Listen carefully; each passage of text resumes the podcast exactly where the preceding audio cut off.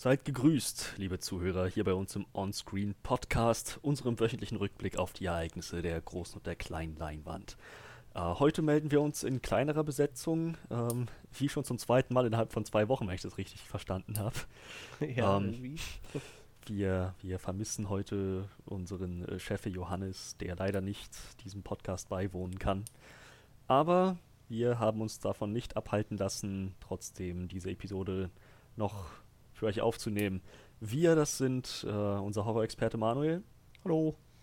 Und meine Wenigkeit. Ähm, ich. Achso, ja, diesmal sollte ich mich vielleicht vorstellen. Ja, das, äh, ich bin Frederik, für die, die es äh, nicht, nicht erkannt haben an der Stimme sofort. Ähm, wir, wir, wir hatten mich ursprünglich mal als den Talking Head of uh, Talking Head on Walking Dead bezeichnet. Ich weiß nicht mehr, ob das noch so aktuell ist. Ich, ich möchte glauben, der Titel hat sich irgendwie eingebrannt und ich habe ihn noch verdient. Hast um, du denn ähm, die neunte Staffel mittlerweile gesehen eigentlich? Nein. ich auch nicht. Aber sie ist jetzt bei Netflix, glaube ich. Vielleicht komme ich jetzt mal dazu. Ja. Ja, stimmt, stimmt. Die sind bei Netflix, dankbarerweise. Vielleicht gar nicht, gar nicht so schlecht.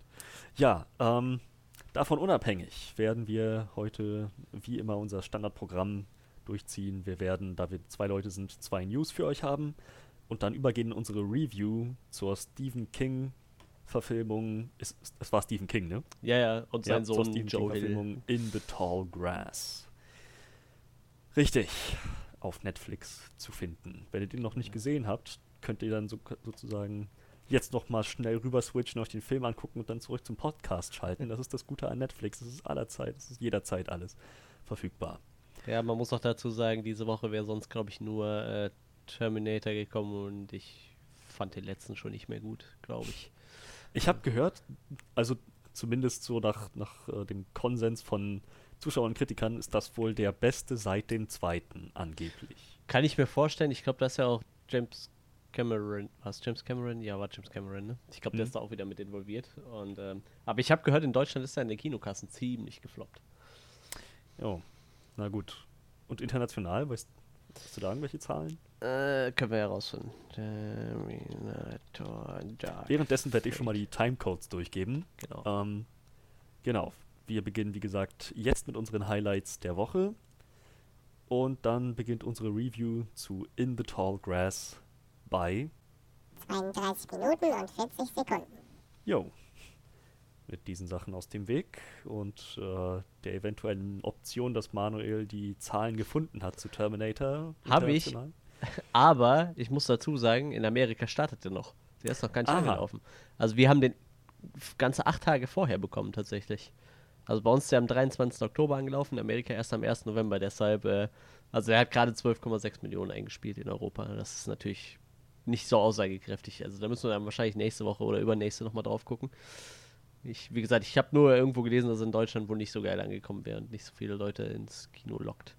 Ja, Aber der offizielle so Release ist noch raus. 68% hat er aktuell bei Rotten Tomatoes. Das ist äh, okay, würde ich das sagen. Ist, ja, genau, das ist okay. So, so ein Franchise muss ich wahrscheinlich nach wie vielen Flops? Drei? Drei Flops? Ja, irgendwie so. Auch erstmal seine Reputation zurückgewinnen. Ähm, ja, gut, dann würde ich sagen, ohne weiter hinaus zu zögern, starten wir doch gleich in unsere Highlights der Woche. Highlights der Woche. Ja, zwei Leute, zwei Themen und ich würde sagen, den, den Trailer heben wir uns äh, als zweites auf, oder? Ja, können wir machen. Dann würde ich erstmal mit meinen News anfangen. David Benioff und D.B. Wise, die äußerst populären äh, Showrunner der ebenfalls äußerst populären Serie Game of Thrones, die mit der letzten Staffel sehr gefloppt hatte, ähm, waren ja sehr, sehr lange verpflichtet, an der neuen Star Wars Trilogie zu arbeiten, die nach der, nach der jetzt abzuschließenden mit ähm, Rise of Skywalker dann auch gekommen wäre. Und so, sogar noch während des Drehs der achten Staffel von Game of Thrones und während die Staffel dann so, so lief, die letzten paar Wochen, Mai, Juni, Ähm, war immer wieder was zu hören darüber, dass sie sich sehr darauf freuen, auf Star Wars und immer mal Gerüchte so zu hören waren, dass sie vielleicht aus gerade diesem Grund Game of Thrones auf nur acht Staffeln begrenzt haben, weil sie sich schnell auf Star Wars konzentrieren wollten. Ähm, jedenfalls kam jetzt damit umso überraschender die Wendung, dass die beiden zurückgetreten sind von der Star Wars Trilogie. In einem Kommentar, das sie veröffentlicht hatten, ähm, äh, sagen sie, dass sie zu beschäftigt sind zurzeit mit ihren Netflix-Projekten und äh, das einfach nicht alles unter einen Hut kriegen. Äh, sehr, sehr großen Respekt haben für die, äh, für Star Wars, für das Franchise und einfach wissen, dass sie in große Fußstapfen treten müssten und das Gefühl haben, sie könnten dem nicht gerecht werden, wenn sie jetzt auf äh, zwei Hochzeiten gleichzeitig tanzen. Ähm, ja, dem da, äh, ähnliches hatte auch die, die, die Disney Moment, das Pre President von Lucasfilms war es, glaube ich. Genau, ja, ja, das. Ja. Hatte, äh, ähnlich hat sich auch der President von äh, Lucasfilms äh, geäußert. Kathleen Kennedy ähm, hatte dem hinzugefügt, David und Dan sind äh, unglaublich gute Storyteller und vielleicht, wenn sie irgendwann nicht mehr so beschäftigt sind mit Netflix, dann kriegen wir sie noch bei uns an Bord. Naja, das Interessante ist, ähm, dass damit David Benioff und D.B. Weiss sich einreihen in weitere mögliche Runner so, und, und, Regisseure, Director, Writer, Executive Producer, die diese neue Trilogie hätten machen können. Ähm, die letzten Endes dann aber doch zurückgetreten oder einfach mal entlassen wurden. Äh, wir hatten Colin Trevorrow von, der, von Jurassic World nach diesem Erfolg verpflichtet wurde für, für Star Wars 9, ähm, der dann von J.J. Abrams ersetzt wurde jetzt für Rise of Skywalker. Äh, dann gab es, was, wen, wen, wen hatten wir noch? Ähm, Chris Miller und Phil Lord. Hm. Die sollten Solo machen, äh, wurden aber durch Ron Howard ersetzt. Und naja, jetzt, jetzt David Benioff und D.B. Weiss. So, nach, nach allem, was man hört, war ähm, J.J. Äh, Abrams Jurassic, äh Quatsch, J.J. Abrams äh, Book of Henry nicht besonders gut angekommen. Äh, ebenso wenig wie Josh Tranks Fantastic Four. Ähm, tja, und man, es lässt so ein bisschen vermuten, es hat zumindest so den Anschein, dass Disney einfach vorsichtig ist so mit dem Image der Leute, die diese neue, also die überhaupt an Star Wars arbeiten, dass die gerade nach so einem Backlash wie nach Staffel 8 Game of Thrones sich sagen, nee, gerade nach den holprigen letzten Jahren im Star Wars Franchise und der mit den Fanreaktionen sollten wir vielleicht äh, nicht noch, noch Öl ins Feuer gießen und ähm, die zwei Showrunner der achten Staffel Game of Thrones dazu holen, die so harte Kritik eingesteckt hat, von, von Fans immer noch so, so furchtbar, furchtbar verachtet wird. Ähm, das ist natürlich nur eine inoffizielle Vermutung. Nichts, der, nichts von den offiziellen Kommentaren lässt vermuten, dass es äh, darauf tatsächlich zurückzuführen ist. Aber man weiß ja nie. Ich persönlich halte das für eine, eine recht gute Erklärung. Was, was denkst du darüber? Boah, ich bin halt immer noch am überlegen, ob, ob äh, Disney vielleicht einfach auch kein guter Arbeitgeber ist. ich, ich, weiß es nicht. Also bei denen läuft es halt bei weitem nicht so katastrophal wie zum Beispiel bei DC oder so du so das Gefühl hattest, da waren sehr oft Regisseure, die eine Vision hatten und, äh, und Warner hat die einfach kaputt gemacht irgendwie. Ich meine, ob das stimmt, weiß man halt nicht, aber so kam es halt öfter rüber so, dass irgendwie auch Suicide Squad, ja, da waren noch ganz viele extra Szenen und äh, äh, ganz andere Pläne. Dann gab es das ja mit, mit äh, Justice League, auch ganz andere Pläne und Snyder Cut und so. Ich, ich weiß nicht, aber ich, ich glaube, Disney ist halt auch echt ein krasser Arbeitgeber. So, ich meine, das ist wahrscheinlich das größte Filmunternehmen, was wir aktuell haben, so seit dem Kauf von Fox wahrscheinlich auf jeden Fall. Hm. Und oh, ich, ich glaube, also ich glaube tatsächlich, dass sie sich auch gesagt haben, so, also so halb Netflix, halb Star Wars können wir nicht machen. So, entweder machst du halt Star Wars ganz oder gar nicht. Und äh, ich glaube, Disney wird denen das auch geraten haben, so zu, oder haben wahrscheinlich gesagt, entweder ihr macht das jetzt ganz oder ihr macht es halt gar nicht so. Und ich glaube, dann haben sie sich wahrscheinlich gedacht, komm, äh, dann lassen wir es lieber erstmal sein, weil die sind ja jetzt noch eine Zeit lang an Netflix gebunden, exklusiv. Mhm. Ähm, ich glaube, das, äh, das wird so wahrscheinlich nicht funktionieren, dass man das beides so halbgar irgendwie machen kann. Ich glaube, dafür ist Disney halt auch zu krass als Arbeitgeber, denke ich mal. Also ich will jetzt nicht sagen, dass es ein schlechter Arbeitgeber ist, so, die geben gerade im, im, im Marvel-Bereich geben die auch vielen jungen Regisseuren irgendwie eine Chance. So, James Gunn hatte ja bis dahin auch noch nicht so die Riesenhits und hat dann Guardians abgeliefert und so. Die haben ja echt ein gutes Händchen dafür, aber ich glaube halt, mit Disney arbeiten ist halt nicht ohne so. Und ich denke, die sind dann wahrscheinlich, ich denke mal, Netflix wird auch gesagt haben, so, hier, habt bei uns exklusiv unterschrieben, so, und dann haben sie sich wahrscheinlich gegen Disney entschieden. Und hm. ich dachte ja auch, die wollen jetzt eine längere Pause machen bei Star Wars. Also es klang jetzt für mich so, vielleicht mal so sieben, acht, neun Jahre oder so, aber das ist ja jetzt 2022 schon wieder soweit, also quasi vielleicht drei Jahre nach dem nächsten Film, so, das ist dann auch relativ kurz, fast schon kurz, um sich jetzt hinzusetzen und sich eine komplette Star Wars Trilogie auszudenken irgendwie. Vor allem, wenn du jetzt nicht auf Luke zurückgreifen kannst oder, oder oder Han Solo oder weißt du auch so diese bekannten Namen, weil die wollen ja wirklich, also es soll ja in eine komplett andere Richtung gehen. Das heißt, du musst dich irgendwie dem Universum irgendwie nähern, diesen ganzen Star Wars Zyklus und musst dir dann eine Zeitepoche raussuchen. Irgendwie, weiß ich nicht, ich, mutmaße ja immer noch irgendwie auf Old Republic vielleicht irgendwann mal oder so. Und da musst du dir da du musst ja quasi von null auf alles aufbauen. Klar kannst du dich ein bisschen irgendwie, wenn du so Old Republic ist, an, an Spielen orientieren, da gibt es ja schon ein paar etablierte Charaktere, aber im Endeffekt startest du ja Star Wars quasi nochmal bei null. Und die Leute ja. haben ja trotzdem riesen Erwartungen, weil es halt immer noch Star Wars heißt und äh, es halt ja trotzdem irgendwie die Leute schon wissen, was, was abgeht oder was sie gerne sehen wollen. Ne? Ich glaube, das ist halt echt schwer. Vor allem mit drei Jahren ist, ich, ich glaube, das ist halt auch echt kurzfristig für sowas. Ich denke mal, das George Lucas wird sich das auch nicht in drei Tagen, in drei Jahren ausgedacht haben. So, der wird da wahrscheinlich auch was länger dran gesessen haben, denke ich.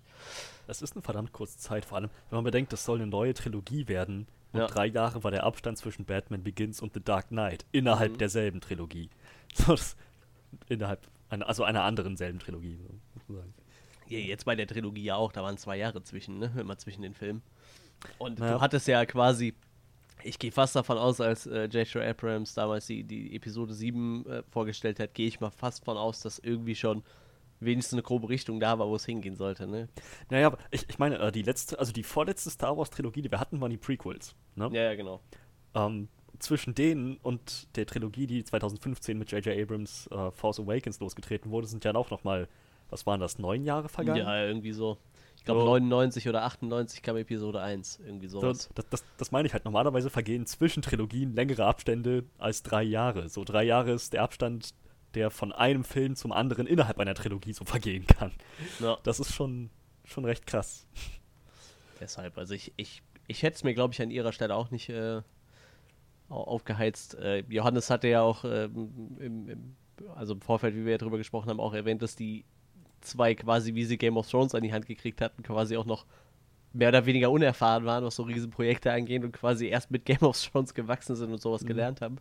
Und dann, und da gab es ja irgendwie wenigstens was, wo man drauf arbeiten konnte. Ne? Also ich meine, Game of Thrones war ja im Endeffekt schon zu Großteilen erzählt in der Zeit, wo sie damit angefangen haben und das übernommen haben. Da gab es ja irgendwie schon vier Romane, fünf, ich weiß nicht, auf jeden Fall genug Stoff, wo man mit arbeiten konnte. Die Charaktere waren schon alle geschrieben. Und jetzt wirst du halt in ein Universum geschmissen, wo Disney vielleicht sogar gesagt hat, hier, macht was ihr wollt, denkt euch was Cooles aus. Und die haben das halt eigentlich noch nie gemacht. Ne? Also im Endeffekt haben die zwar einen riesen Stoff verfilmt, aber der Stoff war halt schon da. Und jetzt hast du halt einfach nur ein Universum, wo du aber gesagt kriegst, aber bitte nicht wieder Skywalkers nehmen. Und du denkst dir so, pff, jo, ja, kacke, ne? Fangen wir mal bei Null an. Also ich glaube, das ist halt auch echt eine Herausforderung so. Zumal, selbst wenn der Stoff schon da war, sie hatten ja am Anfang, äh, was heißt am Anfang, die, ich glaube, die von Staffel 1 bis 5 noch so, wurden sie ja noch von George Martin immer sehr ja. unterstützt. So und rückblickend vielleicht sogar an die Hand genommen. Und wenn man bedenkt, dass die, dass die echt so unerfahren waren, als die das alles übernommen haben, ist es schon, grenzt schon ein bisschen an Wunder. Ich denke, wir sollten dankbar sein, dass die ersten, sagen wir mal, sechs Staffeln immer noch so, so grandioses Fernsehen waren. Ja. Ja, einfach ein gutes Team zusammengestellt, hat alles gut funktioniert. Ähm, Johannes hatte vorhin auch was eingeworfen, dass er sich vorstellen kann, dass die beiden zurücktreten, schon aus freien Stücken, aber nicht nur wegen, des, wegen der Arbeitslast, sondern vielleicht auch, weil sie nicht unbedingt Lust haben, nochmal das Risiko einzugehen, so einen Backlash zu kriegen wie nach Game of Thrones Staffel 8. Ja, ich kann mir vorstellen, dass so, ein, so eine Fanreaktion über Wochen und Monate diesen ganzen geballten Hass abzukriegen, das einen auch echt fertig macht. Ja, das kommt wahrscheinlich auch noch dazu. Ich gehe davon aus, wenn die jetzt, wenn, ich weiß ja nicht, was bei Netflix geplant ist, aber vielleicht sagt Netflix hier, wenn ihr eine coole Idee habt, wir probieren das einfach mal aus so, dann kannst du vielleicht mit einem kleineren Projekt nochmal starten und nicht mit sowas, ja, wo die Leute halt so riesen Erwartungen haben, ne? Ich meine, klar, die haben jetzt... Halt ja, mega Fanbase mit entsprechenden Erwartungen. Das ist es halt, ne? Also ich denke mal, da haben halt viele Faktoren zu äh, geführt. Und wa warum nicht, wenn die jetzt irgendwie, jetzt sagen wir mal, die arbeiten jetzt ein paar Jahre für Netflix, bringen da nochmal irgendwie vielleicht haben sie da eine eigene Idee, die sie auf die Beine stellen können. Die kommt dann gut an. Ich meine, vielleicht hat Disney die Tür ja auch nicht zugemacht, sondern gesagt, komm, vielleicht habt ihr irgendwann mal eine gute Idee, dann tretet nochmal damit an uns heran und dann ist gut. Ja, so klingt zumindest das Kommentar, der Kommentar von äh, Kathleen Kennedy. Ja. Oh, Tür ist nicht komplett zu. Deshalb. Ja, wir schauen mal, wie sich das entwickelt. Uh, wir schauen mal, wie sich Star Wars entwickelt. Ähm, vor allem sind wir ja erstmal noch gespannt auf diesen Dezember, ne? Ja, das stimmt. Ich bin auch echt gespannt drauf. Ich glaube, den letzten Trailer hatten wir jetzt, den finalen Trailer hatten wir schon, ne? Also das war doch der glaube, Finale, ja. ne? Den sie da jetzt als jetzt gezeigt hatten. Ja, ich bin halt echt gespannt, wo das hingeht, ey. Das ist eine fantastische Überleitung, denn wo es noch hingeht nach diesem Film, nach, äh, nach uh, The Rise of Sky Skywalker, ähm, das wollen wir jetzt noch mal ein bisschen unter die Lupe nehmen. The Mandalorian soll wann kommen? Tja, sogar noch vor dem Film. Am, am 12, 12. November, glaube ich, stand im Trailer am Ende. Oha. Kann jetzt auch sein, dass ich gerade lüge, aber ich äh, schaue noch. Moment, ich habe den Trailer hier noch offen. 12. November. Also quasi noch davor. Mensch, das ist nur noch ein paar Wochen hin. ja, ähm, wir haben nämlich einen neuen Trailer dafür gekriegt. Wie gesagt, ähm, ja, zwei Wochen noch quasi, ne? Ich glaube bei uns halt noch nicht, weil es bei uns Disney Plus noch nicht gibt, aber ist sogar der 12. nicht der. Wann ist denn der Start für Disney Plus überhaupt? Ich weiß es gerade gar nicht, was Disney da überhaupt gesagt hat. Läuft das bei den Amis schon? Johannes wüsste das jetzt bestimmt. Aber warte, warte, ähm. Ja, nee, ist für den 12. November geplant. Also ist eine von den Startserien dann. In, den, in Amerika am 12. November startet Disney Plus. Gut, äh, heißt's, warte mal bitte, also Zeit, startet der zeitgleich bei uns? Nee, nee, bei uns nicht. Ich glaube, es gibt gar noch keinen deutschen Start, wenn ich mich Ach Gott, wir, bei uns weiß man noch nicht mal, wann er überhaupt anlaufen wird. Ja, warte, in, äh, der Preis für den Streamingdienst soll 6,99 Euro betragen. Beta, ah, am 12. November soll die Beta-Version in den Niederlanden offline genommen werden. Also die, äh, die Niederländer haben gerade eine offline, äh, haben schon eine, eine äh, Beta-Version davon aktuell. Und äh, die Holländer kriegen die auch als erstes. Also ah, ja, stimmt, stimmt. So, so haben die das ja gelöst. Ich, ich, ich finde es schon krass, wie, auf, wie wenig Zeit nur noch zwischen so einen Star Wars Instanzen vergeht. Ja. Das ist echt nur noch Monate. Das ist echt ja. verrückt. Aber ja, ähm, wollte dich nicht unterbrechen. 600 Filme und Serien hat Disney schon angekündigt für den Start. Das ist halt echt krass. Disney hat halt echt viel Potenzial jetzt. Vor allem mit ihrem äh, 20th Century Fox. National ja, Geographic gehört auch dazu. Pixar, Marvel, Lucasfilms. Ja, Disney halt, ne? Denen gehört fast, na, die gehört bald die Welt. Vielleicht fangen sie irgendwann an, Amazon zu kaufen, Netflix. Ja. Wer weiß, was noch kommt. naja. Ja, irgendwie schon. Ja, auf jeden Fall haben wir einen, ähm, einen, einen neuen Trailer bekommen für, für die Serie von John Favreau. Ähm, diesmal ein bisschen mehr Action, würde ich sagen. Aber fängt mit einem Shot an, den wir, glaube ich, im ersten Trailer schon gesehen haben. Diesen Shot von den äh, Stormtrooper-Helmen, die da im, im, im, Sand liegen. Und dann, äh, man hört halt, diese ganze Trailer wird halt getragen von einem Dialog, wo jemand äh, quasi über ihn spricht und dann nachher sagt, ich habe gehört, du wärst der Beste oder irgendwie sowas in die Richtung. Hm. Und zwischendurch sieht man ihn, sieht man dann halt so ein bisschen ihn in Action, wie er, ich glaube, einmal legt er sich ein bisschen mit, mit, äh, ich weiß gar nicht, was das für ein Volk ist, Bosk aus, aus Episode 5, glaube ich. Ist auf jeden Fall einer von denen mit so, so ich sag mal, so ein bisschen Action, äh, Echsenmäßig aussehenden legt er sich irgendwann mal an. In so einer äh, typischen Wüstensteinlandschaft. Äh, man sieht ein bisschen, wie die Leute in, in Carbonit eingefroren werden, was ich sehr spannend finde. So, das kennen wir eigentlich nur von Han Solo, der ja mal in so, so einen Carbonitblock da einge, eingeeist wurde. Auch wie die abtransportiert werden, fand ich total ah, gut. Ja. Stimmt, das, was, das was halt für eine, für eine richtige, richtige, wie nennt man das? Äh, so eine, so eine, so, so ganze Komplex hinterhängt quasi. Bisschen wie bei John Wick so, die Continental haben, so, wo du dann einfach einen anrufen kannst und sagen kannst, ich muss hier vom Fleischen entsorgen, dann holen die die ab. Hier sieht man halt so, wie diese Carbonitblöcke da weggeschoben werden mit den Leichen drinnen von, von irgendeinem Flugzeug ins nächste geladen werden. Das ist ganz witzig. Man, man sieht, äh, wie gesagt, den Mandalorian das erste Mal relativ oft in, im Einsatz, würde ich sagen. Wie gesagt, einmal die Szene in dieser Wüstenhöhle, sage ich mal, wo sich die anderen abseilen und dann wie er zur Tür raus steppt und äh, gerade mal zwei Stormtrooper erledigt. Fand ich auch eine ziemlich coole Szene eigentlich. Ist überhaupt witzig, dass es wieder Stormtrooper gibt, weil die sind ja irgendwie in den in den alten Teilen gab es sie nicht. In, in der Prequel-Trilogie, meine ich, gab es sie nicht. Jetzt Was? in den neuen, in der Prequel-Trilogie gibt es ja keine Stormtrooper. Episode 1 bis 3, da gibt es ja nur Klontruppen. Na gut, aber, aber bei, bei, bei der alten Trilogie gab es die doch, oder? Ja, ja, ja, ja, ja, ja. Ich meinte die, die äh, Prequel-Trilogie. Alt im Sinne von die ältesten quasi von der Zeitlinie her. Da gab es ah, die. Ja. Hm. Deshalb habe ich da nochmal gesagt, die Prequel-Trilogie. Und äh, jetzt in den neuen Teilen gibt es ja quasi auch wieder eine neue, ähm, neue Einheit, sage ich mal. Aber jetzt hier in dem ja. Teil gibt es dann wieder äh, Stormtrooper, das heißt, man weiß auch ungefähr, wo es spielt. Ganz nett. Ähm, ich bin halt echt gespannt, ob die Serie so ein. Die wird halt, denke ich, einen roten Faden haben, aber ob die so ein.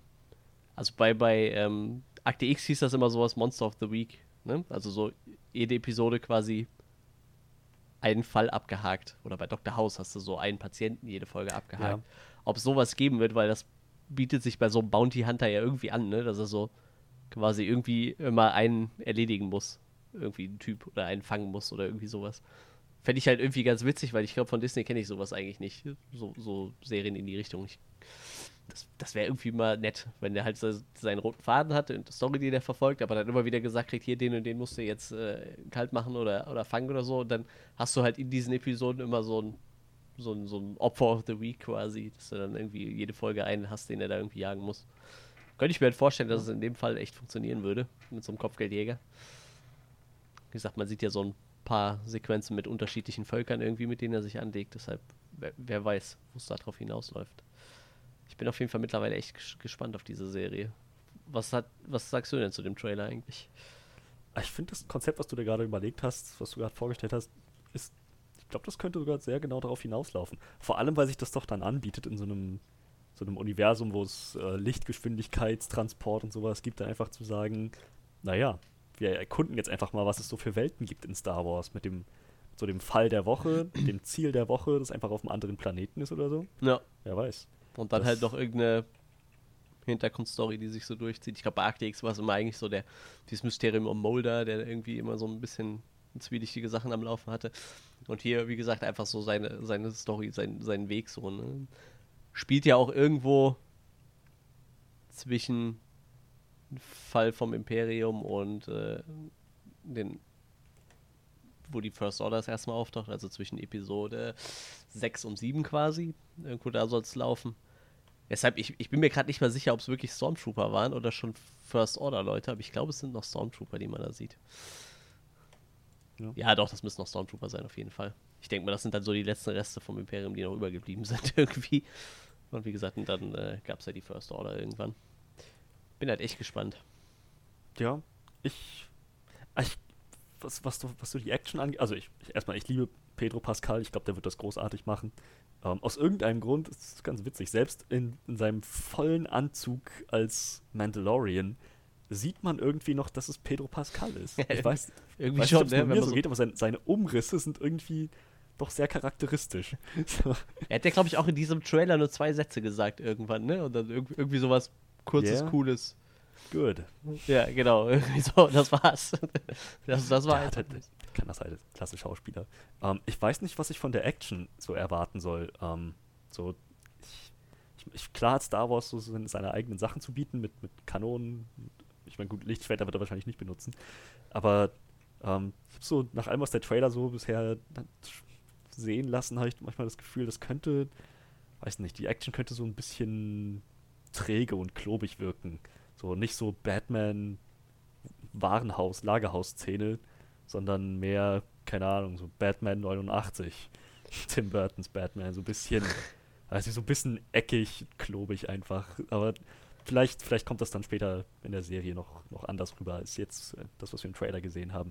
Weiß nicht, Ich- ist dir das auf, irgendwie aufgefallen? Ja, ich habe halt immer, ähm, hast du die Prequel-Trilogie eigentlich jemals gesehen gehabt? Ja. Ähm, mich hat das alles so ein bisschen erinnert an das, was Django Fett in Episode 2 so macht. Weißt du, so ein bisschen rumfliegen, der hat ja auch diesen Enterhaken am Bein und ich weiß nicht, also ich sag mal, diese Sequenz zwischen Obi-Wan und Django, wo die da auf Camino sind, in, in dem Sturm gekämpft haben, fand ich schon echt fett so. Auch wenn das auch nicht der schnellste Kampf war. Ich glaube, die schnellen Kämpfe hast du eh immer nur, wenn zwei Leute mit dem Lichtschwert sich äh, battlen irgendwie. Aber ich, ich fand das unglaublich beeindruckend und cool. Und ich habe so das Gefühl, das geht in eine ähnliche Richtung halt. Du hast halt immer wieder so Szenen, die auch irgendwie sowas anteasern, wo dann, äh, da liegt halt mal einer auf dem Boden und er schießt halt gerade so sein, seinen Enterhaken an sein Bein und will ihn damit ranziehen. So irgendwie so. Ich, ich glaube, das wird halt in eine ähnliche Richtung gehen, ne? Aber gut, ich glaube, Laserschwerter werden wir wahrscheinlich auch gar nicht sehen, weil ähm, wenn das nach dem Fall des Imperiums äh, spielt, da gab es ja eigentlich nur noch Luke, ne? Der war ja der einzige Jedi eigentlich, der noch übrig geblieben ist. Er war ja sowieso eigentlich der einzige Jedi, der noch da war. Und ähm, ich weiß nicht, außer sie nehmen halt so einen Subplot auf, dass Luke mal eine Schule hatte, die Schule hatte. Das gab es ja irgendwie, dann wurde ja in dem Film auch so angeteasert, oder so ein Tempel, so ein Jedi-Tempel. Ähm, dann könnten natürlich nochmal Laserschwerter drin vorkommen, aber im Endeffekt sind die Jedi ja erstmal mehr oder weniger kaputt bis auf Luke so. Das baut sich ja quasi dazwischen erstmal irgendwie wieder ein bisschen auf. Deshalb, ich weiß halt nicht, Laserschwerter werden wir wahrscheinlich nicht bekommen, aber ich denke mal, wir werden ein paar coole Gunfights bekommen irgendwie und ich weiß nicht. Also so, ich stelle mir so einen Kopfgeldjäger halt auch eher sehr äh, konzentriert und wie so John Wick halt, aber in, in, in, langsamer so, weißt du? Irgendwie einfach Ja. geht halt hin und der weiß halt, was er tut so und hat halt auch alle Zeit der Welt wahrscheinlich dafür. So ein Hitman halt, ne? Ja, ja, irgendwie, irgendwie sowas, genau. Also das denke ich mir halt eher bei der Action dann. Ne? Es, Ja. Deshalb, ich würde mir halt echt wünschen, wenn man sowas kriegen würde, so wenn er so ein bisschen auch schon mal was sneaky agiert oder so und manchmal auch einfach nur irgendwo rumliegt mit einem Scharfschützengewehr und einen wegsniped oder so, ne? Ja, so ein, ein Mann der vielen Talente halt. Ja, genau, irgendwie sowas. Ähm, jetzt, wo du es erwähnt hast, ich fand es schon immer schade, dass die dass, dass Lichtschwerter im Prinzip mit den Jedi wahrscheinlich aussterben würden. Ja. Das ist so ein cooles Konzept und keine Ahnung. Ich finde das irgendwie schade, dass niemand das übernommen hat, so als, als gängige Waffe oder so. Ja, irgendwie schon, ne? Und vor allem, es gibt ja auch echt nur gefühlt diese eine Sorte Laserschwerter, so, ne? Klar, ähm, der eine oder andere experimentiert mal ein bisschen. Ich meine, Darth Maul hat ein Doppelklingenschwert und, ich weiß nicht, äh, ich glaube, boah, wie hieß denn äh, Christopher Lees Charakter nochmal? Count Dooku hat halt so ein, so ein abgewinkeltes irgendwie, also so ein, so ein bisschen runderen Griff, aber im Endeffekt, das Konzept war halt immer gleich so, ne? Und ich glaube, da hätte man halt irgendwie auch noch was anderes mitmachen können. Also dieses Kylo Ren-Ding, wo äh, J.J. Abrams gesagt hat, so, ja, das ist wie so ein Breitschwert. Also ich fand das eher lame so. Ja.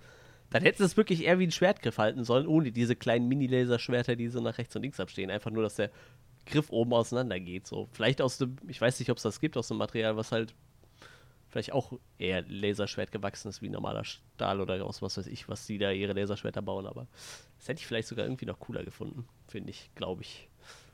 Ja, aber für mich war das originell genug. so, das mit der.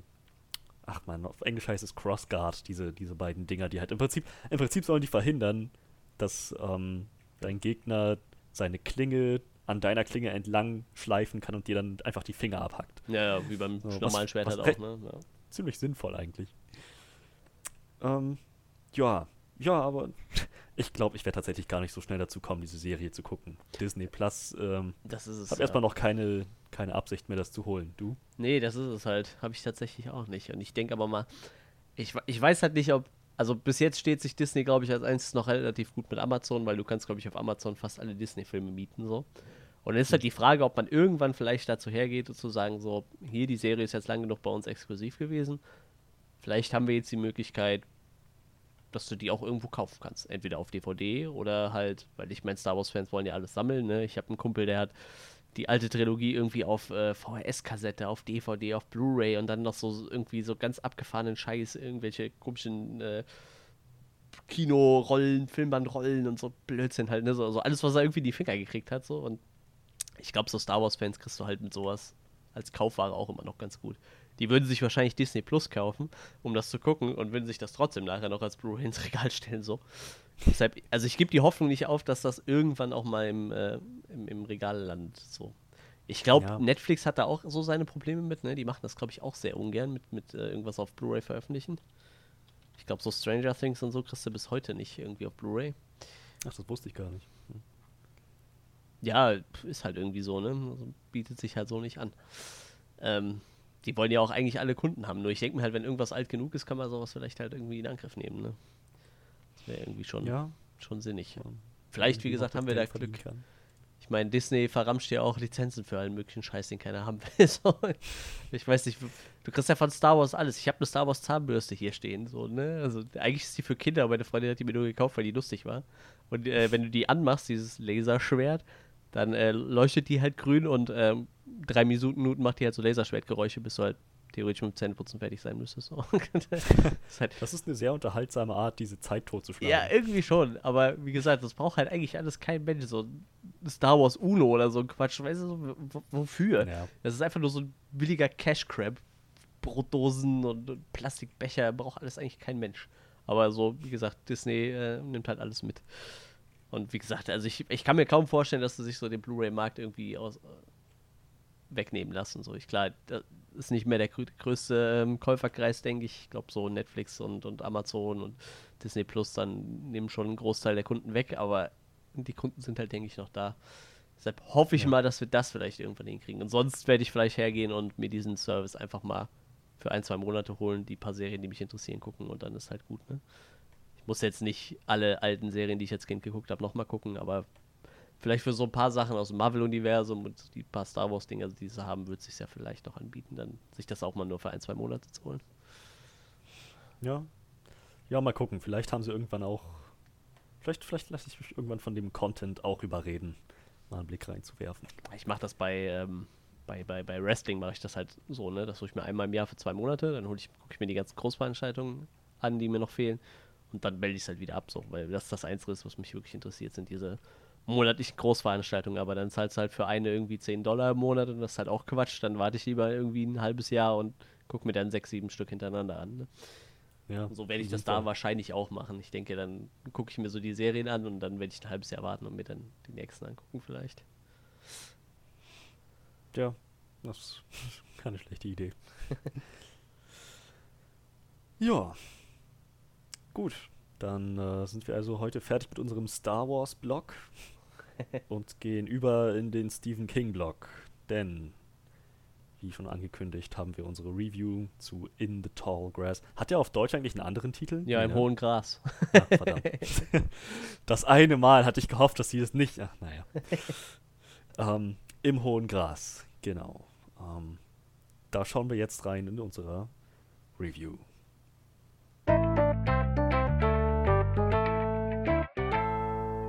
Ja, wie, wie immer würde ich sagen, was haben wir erwartet? Ganz schnell, was haben wir gekriegt? Und dann tauchen wir in die Details ab.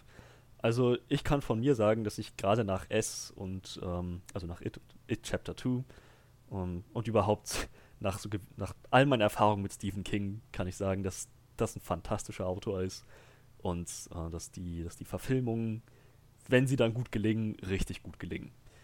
Ähm, dementsprechend habe ich sehr gehofft, dass das eine von diesen Verfilmungen sein wird. Hat mich sehr gefreut, äh, dass auf Netflix das einfach so zugänglich war. Ähm, und also darüber hinaus, ich hatte keine Ahnung, ich habe keinen Trailer gesehen, kein, keine Poster oder sonst irgendwas. Ich habe mich einfach direkt in den Film reingestürzt. Meine einzige Erwartung und Hoffnung, dass das eine intensive Stephen King Horrorerfahrung wird. Und ich wurde nicht enttäuscht. Darüber bin ich sehr froh. Manuel, wie ging es dir damit? Ähm, also das Spannende ist ja, dass, also ich, ich habe auch relativ hohe Erwartungen gehabt, weil diese Steven, das ist ja eine Netflix-Produktion und Netflix hat ja auch zum Beispiel äh, Geralt's Game verfilmt, Ja. ist ja auch von Stephen King, ist ja noch gar nicht so lange her und so. Hatte ich auch gesehen. Und hat da ja auch ein, äh, eigentlich ein Händchen für eine gute Verfilmung gehabt, so. Und deshalb war ich auch relativ angetan davon und äh, war ja jetzt halt auch eigentlich relativ spontan, dass wir uns dafür entschieden hatten, weil, wie gesagt, nur äh, Johannes ist halt ausgefallen und eigentlich gab es nur, äh, ich wollte gerade Transformers sagen, äh, Terminator und äh, Terminator, Terminator, egal. Und äh, der hat uns ja beide nicht so angelacht. Und ähm, ja, und dann bot sich das halt irgendwie an. Der ist ja auch noch relativ frisch. Am 4. Oktober kam der bei uns raus und wurde, äh, Filmpremiere war auf, dem Fantasy, auf so einem Fantastic Fest. Ähm, ich habe mir vorher noch angeguckt, wer da dran beteiligt ist. Da war dann noch äh, Patrick Wilson zu hören. Hm. Patrick Wilson mag ich eigentlich sehr gerne. Der hat ja in den letzten Jahren echt viel gemacht. Ist auch ein echt charismatischer Autor und vor allem in Horrorfilmen hat er echt gepunktet die letzten Jahre. So Conjuring zum Beispiel hat er ja mitgemacht und Annabelle Comes Home und Insidious. Also sehr, sehr viel. Watchmen hat er mitgewirkt. Also er hat halt richtig viel gemacht, was ich echt gern geguckt habe. So. Deshalb habe ich mich da schon ein bisschen, bisschen gefreut. Ähm, dann habe ich mir noch den Autor angeguckt, weil ich, der Name kam mir bekannt vor, aber ich konnte nicht zuhören, dieser äh, Vincenzo Natelli. Und dann habe ich gesehen, dass der halt Cube gemacht hat. Das war sein erster Film und Cube ich halt, liebe ich halt wie Sau, habe ich auch hier auf DVD stehen, so total oft gesehen. Hier so ein, ich sag mal, so ein Science-Fiction-Horrorfilm, wo die Leute in so einem Würfel aufwachen. Und dann haben die halt immer an jeder Seite von dem Würfel die Möglichkeit, in den nächsten Würfel zu gehen. Aber die sehen halt theoretisch alle gleich aus, nur dass die Farbe anders ist. Also sie sind anders hinterleuchtet. Und in manchen Räumen sind halt einfach bestialische Fallen drin. Ne? Zum Beispiel, die werden heiß oder da ist Säure drin oder irgendwie sowas. Was sie halt vorher nicht wissen, bevor sie den Raum betreten. Und das ist halt alles mit einem mathematischen Code versiegelt und man kann das theoretisch berechnen, wo keine Fallen sind. Und im Endeffekt geht es darum, den Ausgang zu finden.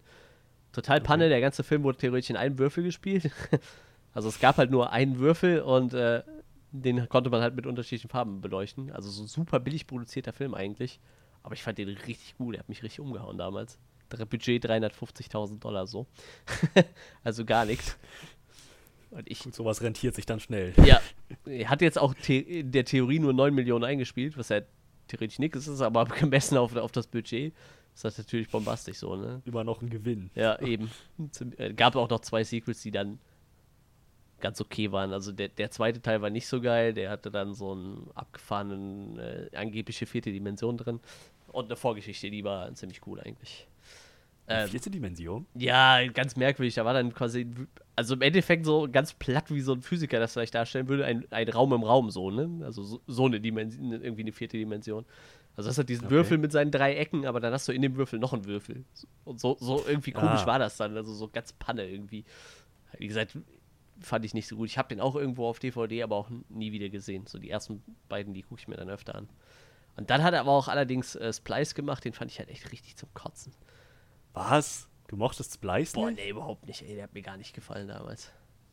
Ich mag Adrian Brody eigentlich gut. total gerne, aber Splice fand ich furchtbar. Mit diesem komischen Alien-Mädel da. Ganz, ganz merkwürdig. Also gab bessere, aber ich fand ihn immer noch ziemlich ziemlich interessant. Der, der ist vor allem hängen geblieben. So, der hat sich so ein bisschen bei mir eingebrannt. So einige Szenen echt verstörend. Ja, das stimmt. Das ist das auf jeden Fall. Aber ich fand den auf jeden Fall nicht gut. Ich habe den sogar, glaube ich, im Kino gesehen, wenn ich mich recht dran erinnere. So. Ja, ja, ich glaube ich auch. Ja, und äh, ja, deshalb, ich war da eigentlich noch relativ positiv gestimmt so. Und äh, jo, dann habe ich mir den angeguckt und äh, ich fand den nicht gut. ich fand den tatsächlich nicht gut. Ich glaube. Also, wir, wir, reden jetzt von ja, ja, genau. Grass, du fandst den nicht gut. Nee, also, ich glaube tatsächlich, dass es halt. Das liest sich besser, als sich das umsetzen lässt. Und ich glaube, das ist einfach zu wenig Stoff für so ein. Wie lange geht ah, der? 101 Minuten Film irgendwie. Also, ich fand den nicht so geil, ehrlich gesagt. Ich, ich habe aber auch tatsächlich das Buch noch nicht gelesen. So. Vielleicht ist das ein bisschen geiler. Ja, vielleicht, aber so sollte das ja eigentlich nicht funktionieren. Der Film sollte auch ja, ja, an und für sich gut Fall. genug sein. Ne? Ja gut, dann äh, schätze ich, wird das ein interessanter Podcast. ähm, dann schauen wir doch mal, was, was gut für uns funktioniert hat, bevor wir dann darin abtauchen, was vielleicht nicht so gut funktioniert hat.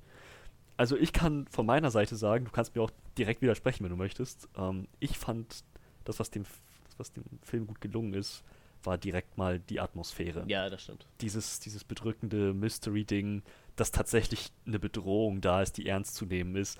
Ich meine, das letzte Mal, als wir einen Film hatten, der uns verkaufen wollte, dass Pflanzen und Gras die Bösen sind, hatten wir The Happening bekommen. ja, der war, der war toll. das war so ein Griff ins Klo. ich muss sagen, dieser Film hat es überraschenderweise geschafft, nachdem ich erstmal, nachdem tatsächlich klar war, ja, es ist das Gras, es ist wirklich nur dieses Feld, was, was diese, diese ganzen Übeltaten, das ganze Böse über die Menschen bringt.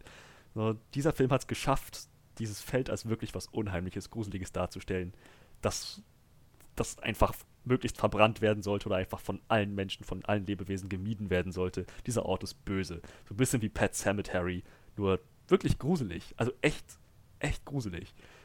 Das das würde ich dem Film hoch anrechnen. Weiß nicht, wie du es wahrgenommen hast. Was ich halt ganz geil fand, ich habe mich halt total, ich gucke halt gerade Lost und ich habe mich total oft so an Lost erinnert gefühlt, wenn halt irgendwer durch dieses Feld rennt und du hörst halt irgendwie was rascheln und dann hörst du zwischendurch gibt es halt auch so Szenen, wo die halt Stimmen hören und so. Ich habe gedacht, das ist wie bei Lost in der ersten Staffel, wo man die anderen noch nicht gesehen hat, so. Und die halt einfach immer durch diesen Dschungel gerannt sind und halt irgendwo halt immer Stimmen zu hören waren oder irgendwas hat geraschelt und so. Ja. Das hatte so einen richtigen Lost-Vibe, so. Den habe ich auch direkt gekriegt, wie ich das hatte, so. Aber äh, tatsächlich habe ich das dann so, als ich dann gemerkt habe, dass es wirklich irgendwie das Feld selber ist, das hat mich dann irgendwie nicht so gekickt. Aber äh, tatsächlich, die Atmosphäre fand ich auch relativ gut so. Und äh, ich muss halt sagen, ich finde halt Kinder immer echt gruselig so. Und ich fand diesen Jungen ja. halt auch, als er das erste Mal da aufgetaucht ist und da so rumstand, fand ich ihn auch echt creepy so. Aber ich weiß nicht, irgendwie mit Kindern kriegt man mich immer. Wenn die, wenn die Kinderdarsteller so ein bisschen was drauf haben, ist das immer, das immer echt gruselig so. Will Buey Jr. ist das. Und ja, der hat seine Rolle wunderbar, wunderbar ausgefüllt. Ja, das, das ist echt äh, sehr creepy. Zumal es war ja nicht, also es war ja nicht unbedingt nur das Feld, das war ja clear, also eindeutig auch irgendwo so eine Art Kult, der da sich gebildet hat. Diese Stimmen werden nicht von irgendwo gekommen sein. Ja, ich äh, bin irgendwann komplett ausgestiegen, als ähm, in dem Feld halt ganz viele Leute standen und diese Leute halt Gesichter hatten wie Gras, also so Grasspiralen, so ganz merkwürdig. Ich dachte erst, die hätten halt Masken auf oder so, bis ich dann gesehen habe, dass denn ihre Köpfe einfach aus Gras bestehen und so der eine, der dann eine verpasst gekriegt hat, einfach wirklich so einen Ring aus Gras als Gesicht hatte. So. Ist, ja. Ich meine, irgendwie war das cool animiert, aber ich fand das voll Panne so. Also irgendwie, irgendwie da, da, da, war so der Punkt erreicht, wo ich dachte, ich raff hier gar nichts mehr. Das ist mir echt so zu Banane, so mit dem Plot. Aber wie gesagt, cool, cool gemacht war das. Auch so diese paar gory Szenen, sage ich mal, die da drin waren, wo er der Frau den Kopf zerdrückt zum Beispiel. Ja. Fand ich sehr eindrucksvoll irgendwie, sah, sah, halt schon krass aus. Oder wo sie ihm die, äh, die, die Schere ins Auge steckt. Ich meine, waren ja wirklich nur so ein paar Momente, die so ein bisschen ekliger waren, aber die, die waren halt auch echt cool gemacht so. Also so handwerklich war das schon nicht schlecht, würde ich sagen. Auf jeden Fall. Ich fand's lustig, also Patrick Wilsons Charakter hat mich ein bisschen an äh, nachher an, an Shining erinnert. So, also so Jack Nicholsons Charakter dreht ja auch irgendwann durch und rennt halt durch so ein Labyrinth. so, hatte so ein bisschen ähnliche Züge irgendwie. Fand ich auf jeden Fall auch ganz nett so. Ja, ich meine, ähm, also wenn ich das, wenn ich das richtig verstanden habe, dann was wollte ich jetzt sagen? Verdammt, Faden verloren. Ähm, ähm, ich wollte was sagen zu. Ach ja, genau. Ähm, diese, weiß nicht, also das, das, das, was mit Patrick Wilsons Charakter passiert ist, war, glaube ich, halt so dieses Indoktrinieren. Äh, alles Fleisch ist im Prinzip nur Gras. Wir gehören alle hierher, wir sind alle Teil des Grases. So, das war so ein Element, das immer mal wieder aufgegriffen wurde. So, erstmal, als er ihr natürlich den Kopf zermanscht hat, keine Sorge, das ist äh, alles nur Fleisch, alles nur Gras, macht nichts, wir sind alle sowieso Teil hiervon. Ähm, das, das ist sehr, sehr verstörende Szene. Dann aber auch das wieder aufzugreifen, als er ähm, Becky, ich glaube, ihren, ihren eigenen Arm gefüttert ja, hat. Ja, irgendwie hat er sie mit, mit sich selbst gefüttert, so, ja, irgendwie, äh, irgendwie sowas war das, ja. Oder auf jeden Fall mit, mit, mit ihrem, mit ihrem Fleisch so, äh, irgendwie so in die Richtung ging das. Ja, und dann auch mit den Worten, äh, was, was, was ist das, was ich da esse? Also, Gras. Das ist äh, alles nur Gras, das machst du toll. Für einen Moment habe ich gedacht, er, gibt, er füttert ihr gerade ihr Baby. Ja, das habe ich auch erst gedacht, tatsächlich, als ich gedacht habe, wo ist das Baby hin? Was ich auch überhaupt nicht verstanden habe, war, die, als sie da rein ist, hat die doch irgendwann gesagt, die ist im sechsten Monat, ne? Ja. Hatte die da quasi eine Frühgeburt da drin? War die so lange ich da glaube, drin? Ja. Nee, warte mal, die haben doch. doch irgendwann auch gesagt, dass sie schon seit zwei Monaten vermisst geworden sind, ne? Ja, aber ich glaube nicht, dass in deren Verhältnissen zwei Monate vergangen sind, zumal sie auch nicht aussah, als wäre sie im neunten ja, Monat schwanger, ja, selbst als sie ne? das Baby geboren hat. So irgendwie ein bisschen da bin ich auch nicht, habe ich auch nicht so ganz durchgestiegen irgendwie. Auch mit diesem Time Loop ja. nachher, das war ein bisschen äh, skurril.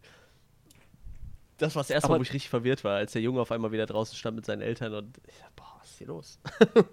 naja, also der Junge mit seinen Eltern war im Prinzip, ja, ja, letzten Endes waren zu gegebenen Zeitpunkten einfach zwei Versionen von diesen Charakteren immer da, ne? Ja, irgendwie schon, ja. Ein, eine Version, die schon länger in dem Feld gefangen ist und die andere, die gerade erst ankam. Und ich glaube, es so. gibt sogar theoretisch noch mehr, weil ich glaube, in dem Moment, als er sie gefüttert hat, ne, mit sich selbst, also Becky, mhm. zoomt die Kamera so durch das Feld rückwärts und du siehst da so verschiedene Leichen in verschiedenen Stadien.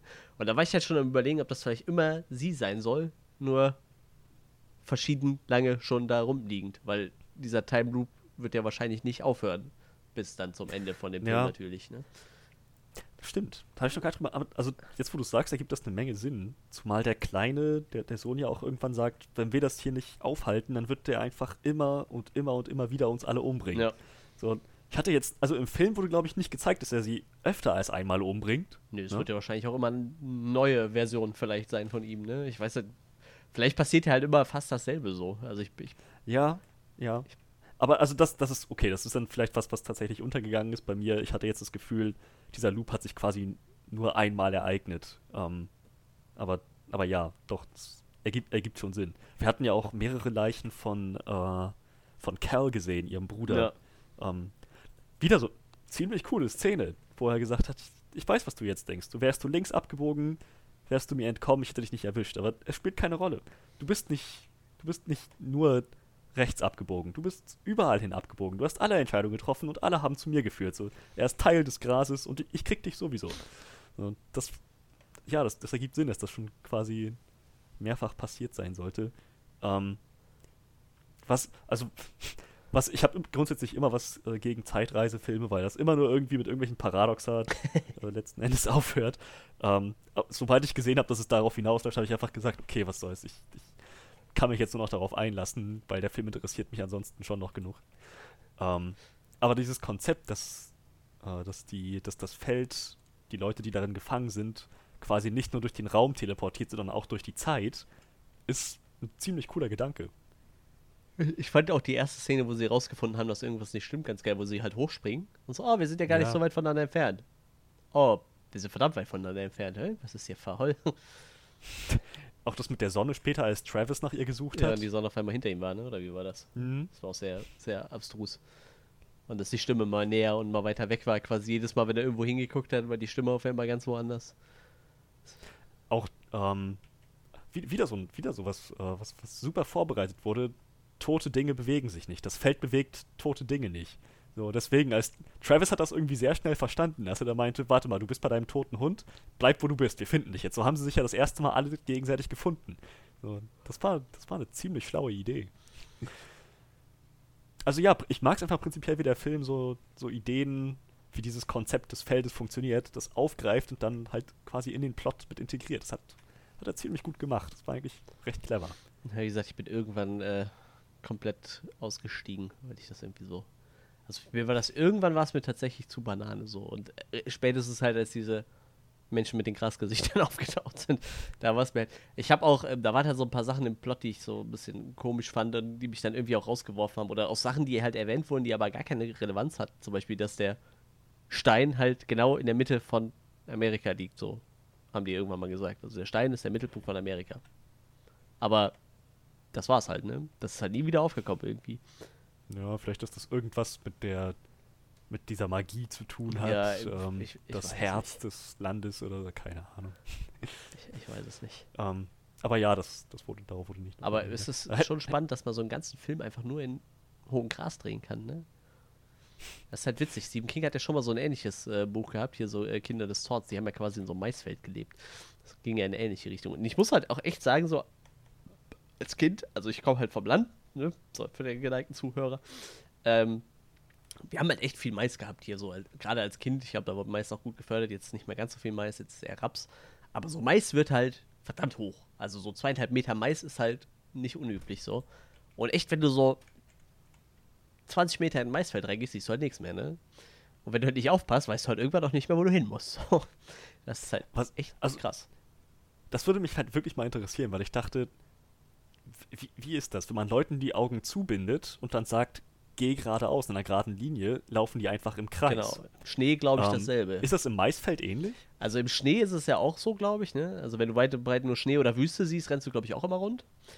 Warum auch immer der Mensch immer dazu neigt, ich glaube, immer rechts rumzulaufen oder so. Ähm, in so einem Maisfeld kommt das, glaube ich, drauf an. Also viel Mais wird ja so in, ähm, in Reihen gesetzt, ne? Also Mais schmeißt ja nicht einfach aufs Feld und der wächst halt wahllos. Also das ist halt viel gestopft in Reihe so, dass du dann halt wirklich so Reihe nach Reihe säßt und da mitten, mittendrin halt, wie auch bei diesem Tallgrass, immer so kleine Gänge hast halt. Und wenn du das halt hast, dann findest du dich halt auch irgendwo zurecht, ne? Weil diese Gänge ja immer in eine Richtung zeigen im Normalfall. Dann, dann geht's wahrscheinlich. Aber wenn du wirklich einfach okay, nur so strack, so ja, wenn du da so strack durchlaufen willst, ich glaube, irgendwann würdest du nicht mehr zurückfinden, wenn nicht gerade irgendwie was total Lautes ist. Ich meine, gut, klar, du kannst halt die Sonne sehen, ne? Ich meine, solange du die noch sehen kannst, ist es halt gut. Aber wie gesagt, so zweieinhalb Meter hoher Mais, da springst du halt auch nicht gerade mal in die Luft und guckst, wo du bist, ne? Da rennst du halt erstmal eine Zeit lang so, dass das Feld groß genug ist. Und es ist halt auch echt creepy, weil du halt echt nicht so weit gucken kannst in so einem Maisfeld. Das ist halt schon krass. Das ist. Es ist halt so ein Konzept, wo ich mir nie gedacht habe, einen Gedanken darüber gemacht habe, dass das in einem Horror-Setting funktionieren könnte, aber funktioniert. Das ist ein ziemlich, Wie gesagt, ich meine, das, ziemlich gut umgesetzt. ich, ich meine, das wäre Kinder des Zorns, wo das auch so. Ich glaube, das heißt auch Children of, of Corn oder so. War, war da nicht, ähm, über Children of, of Corn habe ich nur gehört, dass das einer der, äh, der beliebtesten und übelsten Stephen King-Villains sein soll.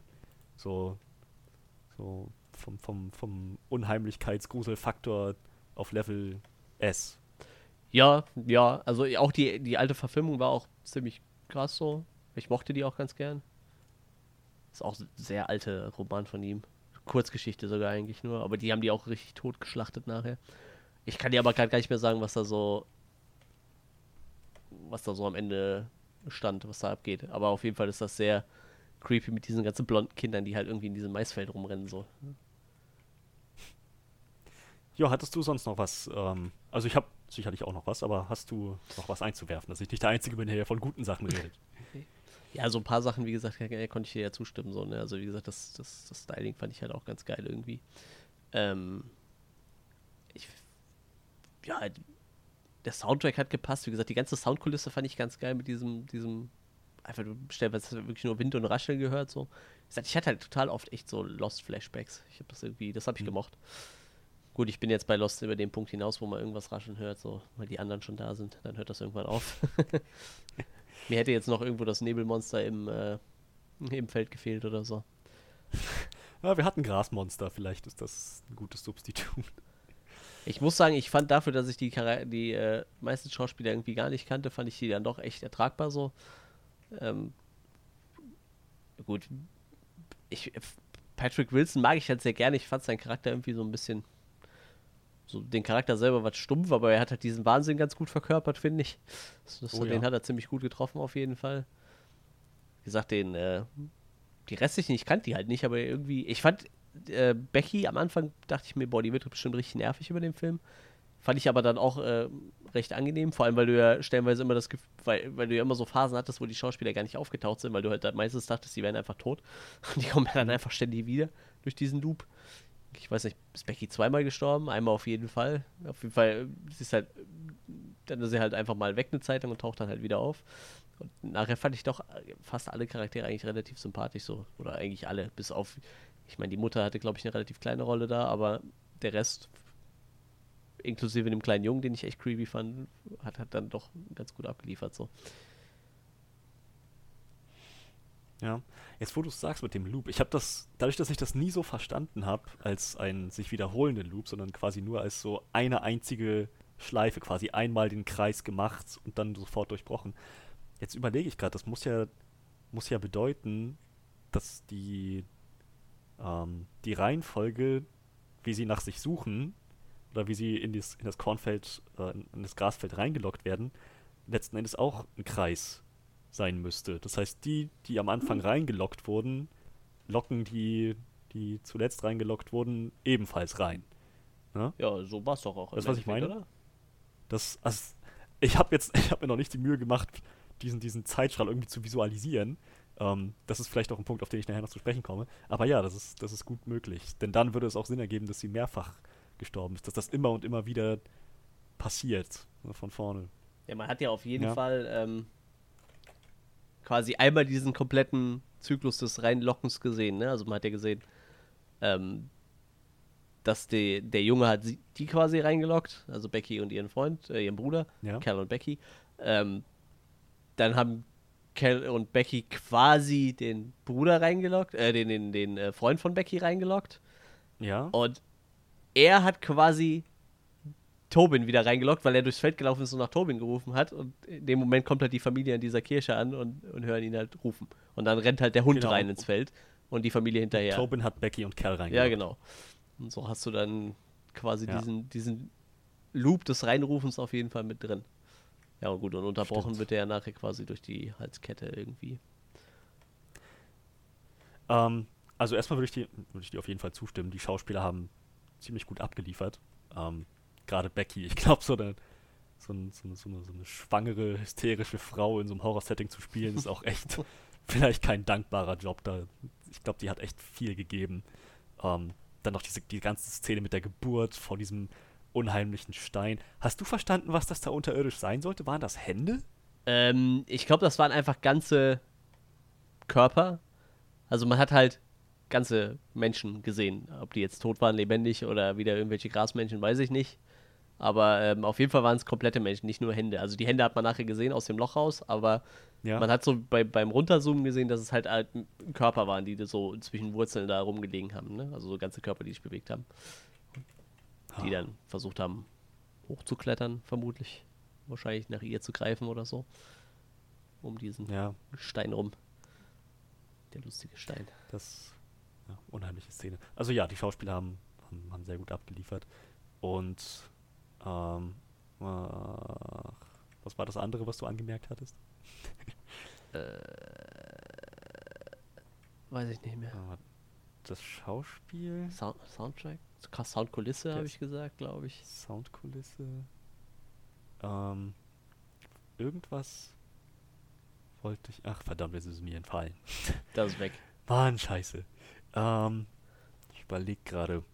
Es gab auf jeden Fall noch was, was ich gerade loswerden wollte. Im Zusammenhang. Also Patrick Wilson war definitiv ziemlich, ziemlich cool. Ähm, äh, der Gruselfaktor, ja. Das habe ich abgehakt. Verdammt, was wollte ich denn gerade noch sagen? Hast du sonst noch was, was du äh, einwerfen würdest? Ich habe Stephen King vermisst. ich habe Warst du denn froh, mal wieder was aus dem King-Universum zu sehen? Also prinzipiell freue ich mich da immer drüber, aber ich habe allerdings jetzt auch, also wie, ich habe ja eben schon mal gemerkt, den Film fand ich jetzt nicht so brüller und äh, ich habe halt auch Puls gesehen irgendwann äh, vor paar Monaten, den, der war halt richtig kacke, also der war wirklich kacke. Und ich habe auch Anders Dome gesehen, was halt auch nicht so geil war irgendwie, aber ähm, ja, prinzipiell freue ich mich immer, weil der kann halt gute Geschichten schreiben, ne? Also stellenweise sind die ein bisschen abstrus und wirr, aber und auch wirklich nicht alle gut, aber ein Großteil von seinen Sachen ist halt gut. Und äh, ich glaube, mittlerweile sind halt auch echt alle Rechte an seinen Werken vergeben. Und ähm, das ist ja quasi schon, äh, war ja schon ein Co-Schrieb mit seinem äh, Sohn zusammen, mit Joe Hill. Ist ja sein, sein ältester Sohn, der hat da ja mitgewirkt. Ah. Ähm, und ich denke, der wird halt auch irgendwann in seine Fußstapfen treten. So. Ich meine, Stephen King ist, ich glaube, 72 oder so. Ich, ich weiß nicht, wie viele Jahre der noch schreiben wird, aber im Moment hat er immer noch ein gutes Tempo. Ich meine, er hat halt äh, zu, zu George R. R. Martin gesagt, dass er jeden Tag acht Seiten schreibt. So.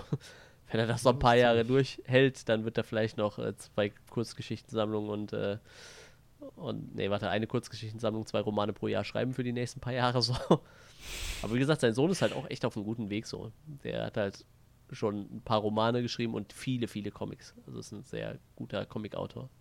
Hat auch sehr ähm, schon ein paar hochgelobte Sachen geschrieben. Ich glaube, Logan Key ist so einer seiner ho hochgelobtesten Comics, die er so geschrieben hat.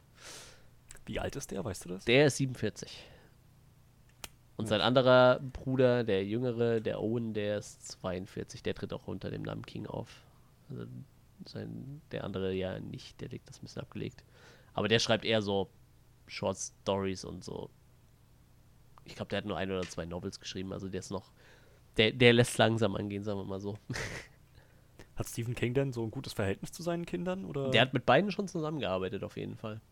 Also das auf jeden Na Fall. gut, wenn sie jetzt, ja, stimmt. Ja. Ich, ich weiß auch gar nicht, warum der eine nicht King als Namen benutzt. Vielleicht wollte er einfach nicht in seinem Schatten von seinem Vater stehen. Das kann ich mir vorstellen. Also ich meine, der heißt äh, Joseph Hillström King und hat dann Joe Hill gewählt. Das ist jetzt auch nicht so weit von seinem richtigen Namen weg, ne? Aber Hm. das ist halt, ich gehe mal fast davon aus, dass es irgendwie da mit zusammenhängt.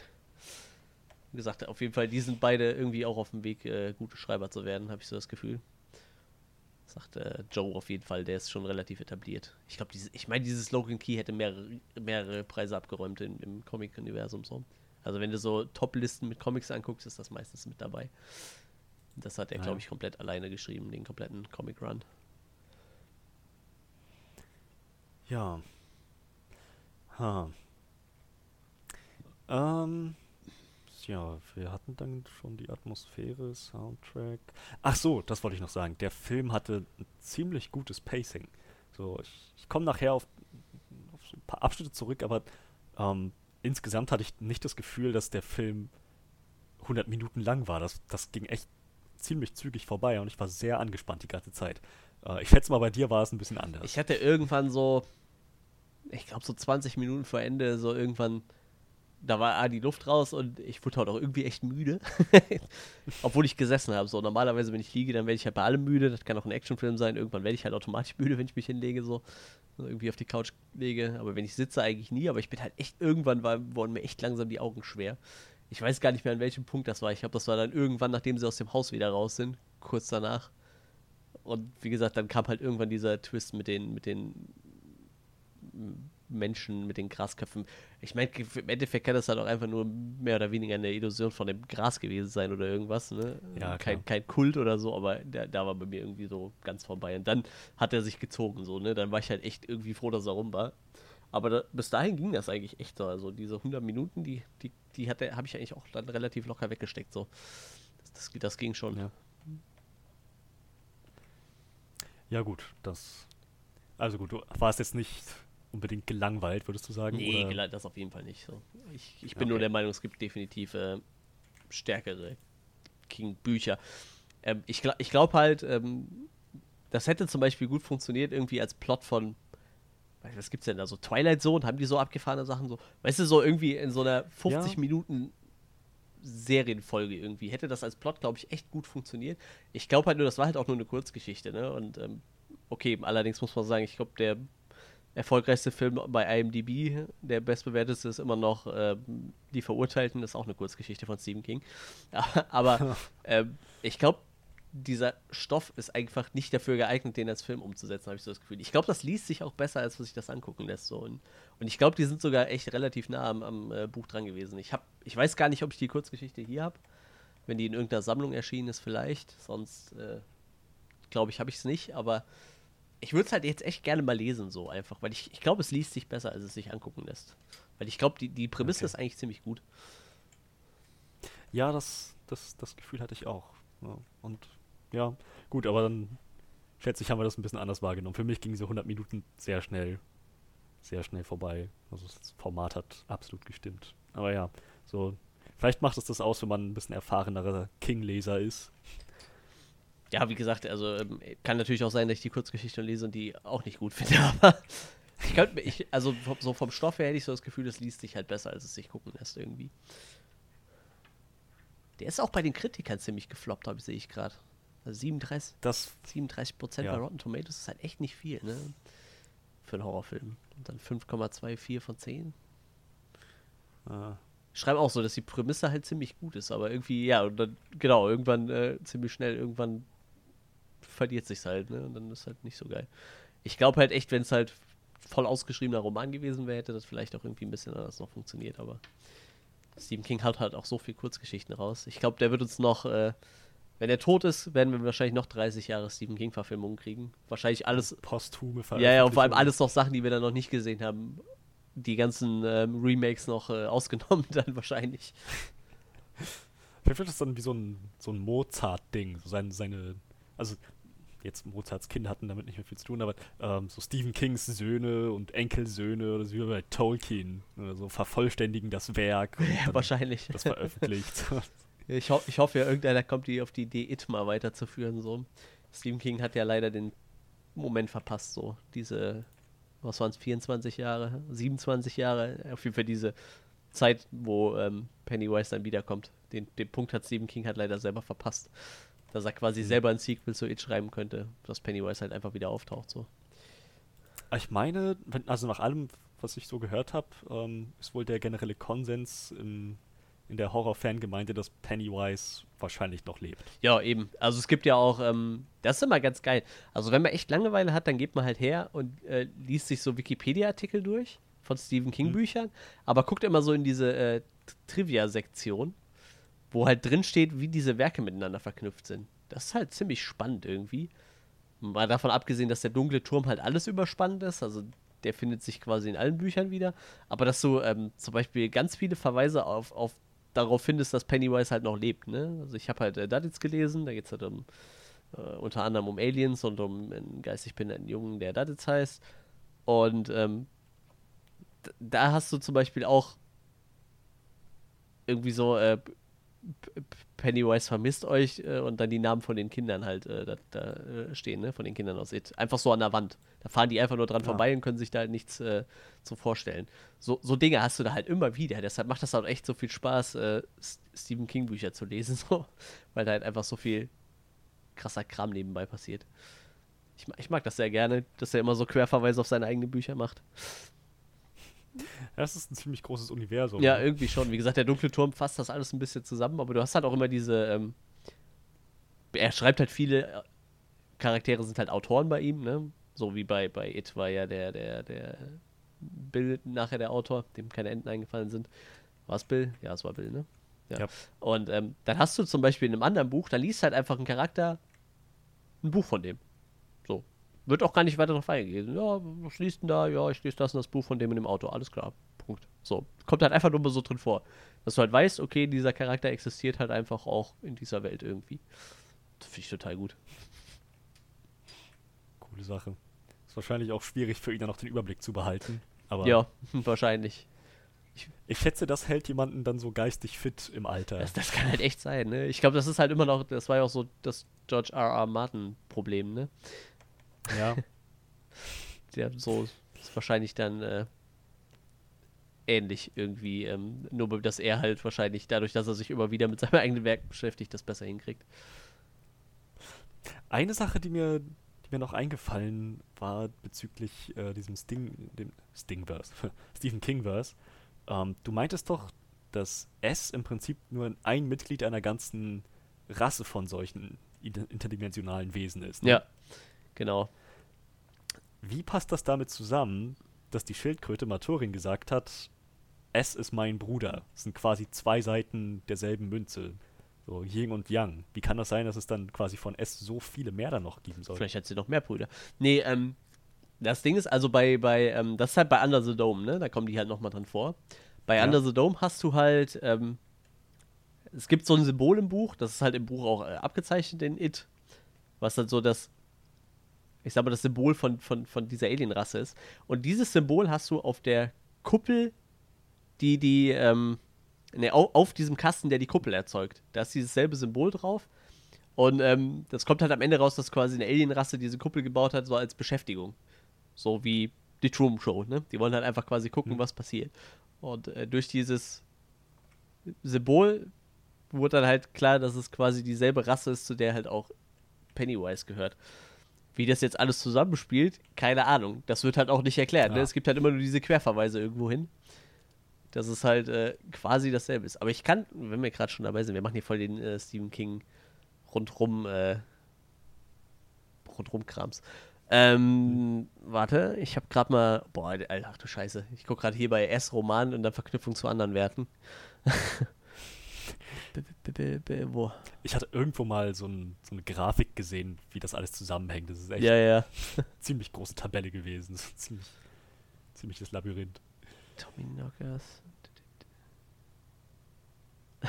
ah, genau, bei äh, Tommy Knockers habe ich mal angefangen. Äh, da gibt es halt eine Szene, da äh, fahren die durch Derry und da sagt einer, ich glaube, ich habe gerade einen Clown gesehen, der irgendwie aus dem Kanaldeckel geguckt hat. Hm. das das gab es auf jeden Fall mal, aber das suche ich nicht. Ja, in, in Duddits, genau, da ist so eine Gedenktafel, die für den äh, Club der Verlierer aufgestellt wurde, so, so, eine Gedenktafel. Und da wurde halt äh, Pennywise lebt drüber geschrieben.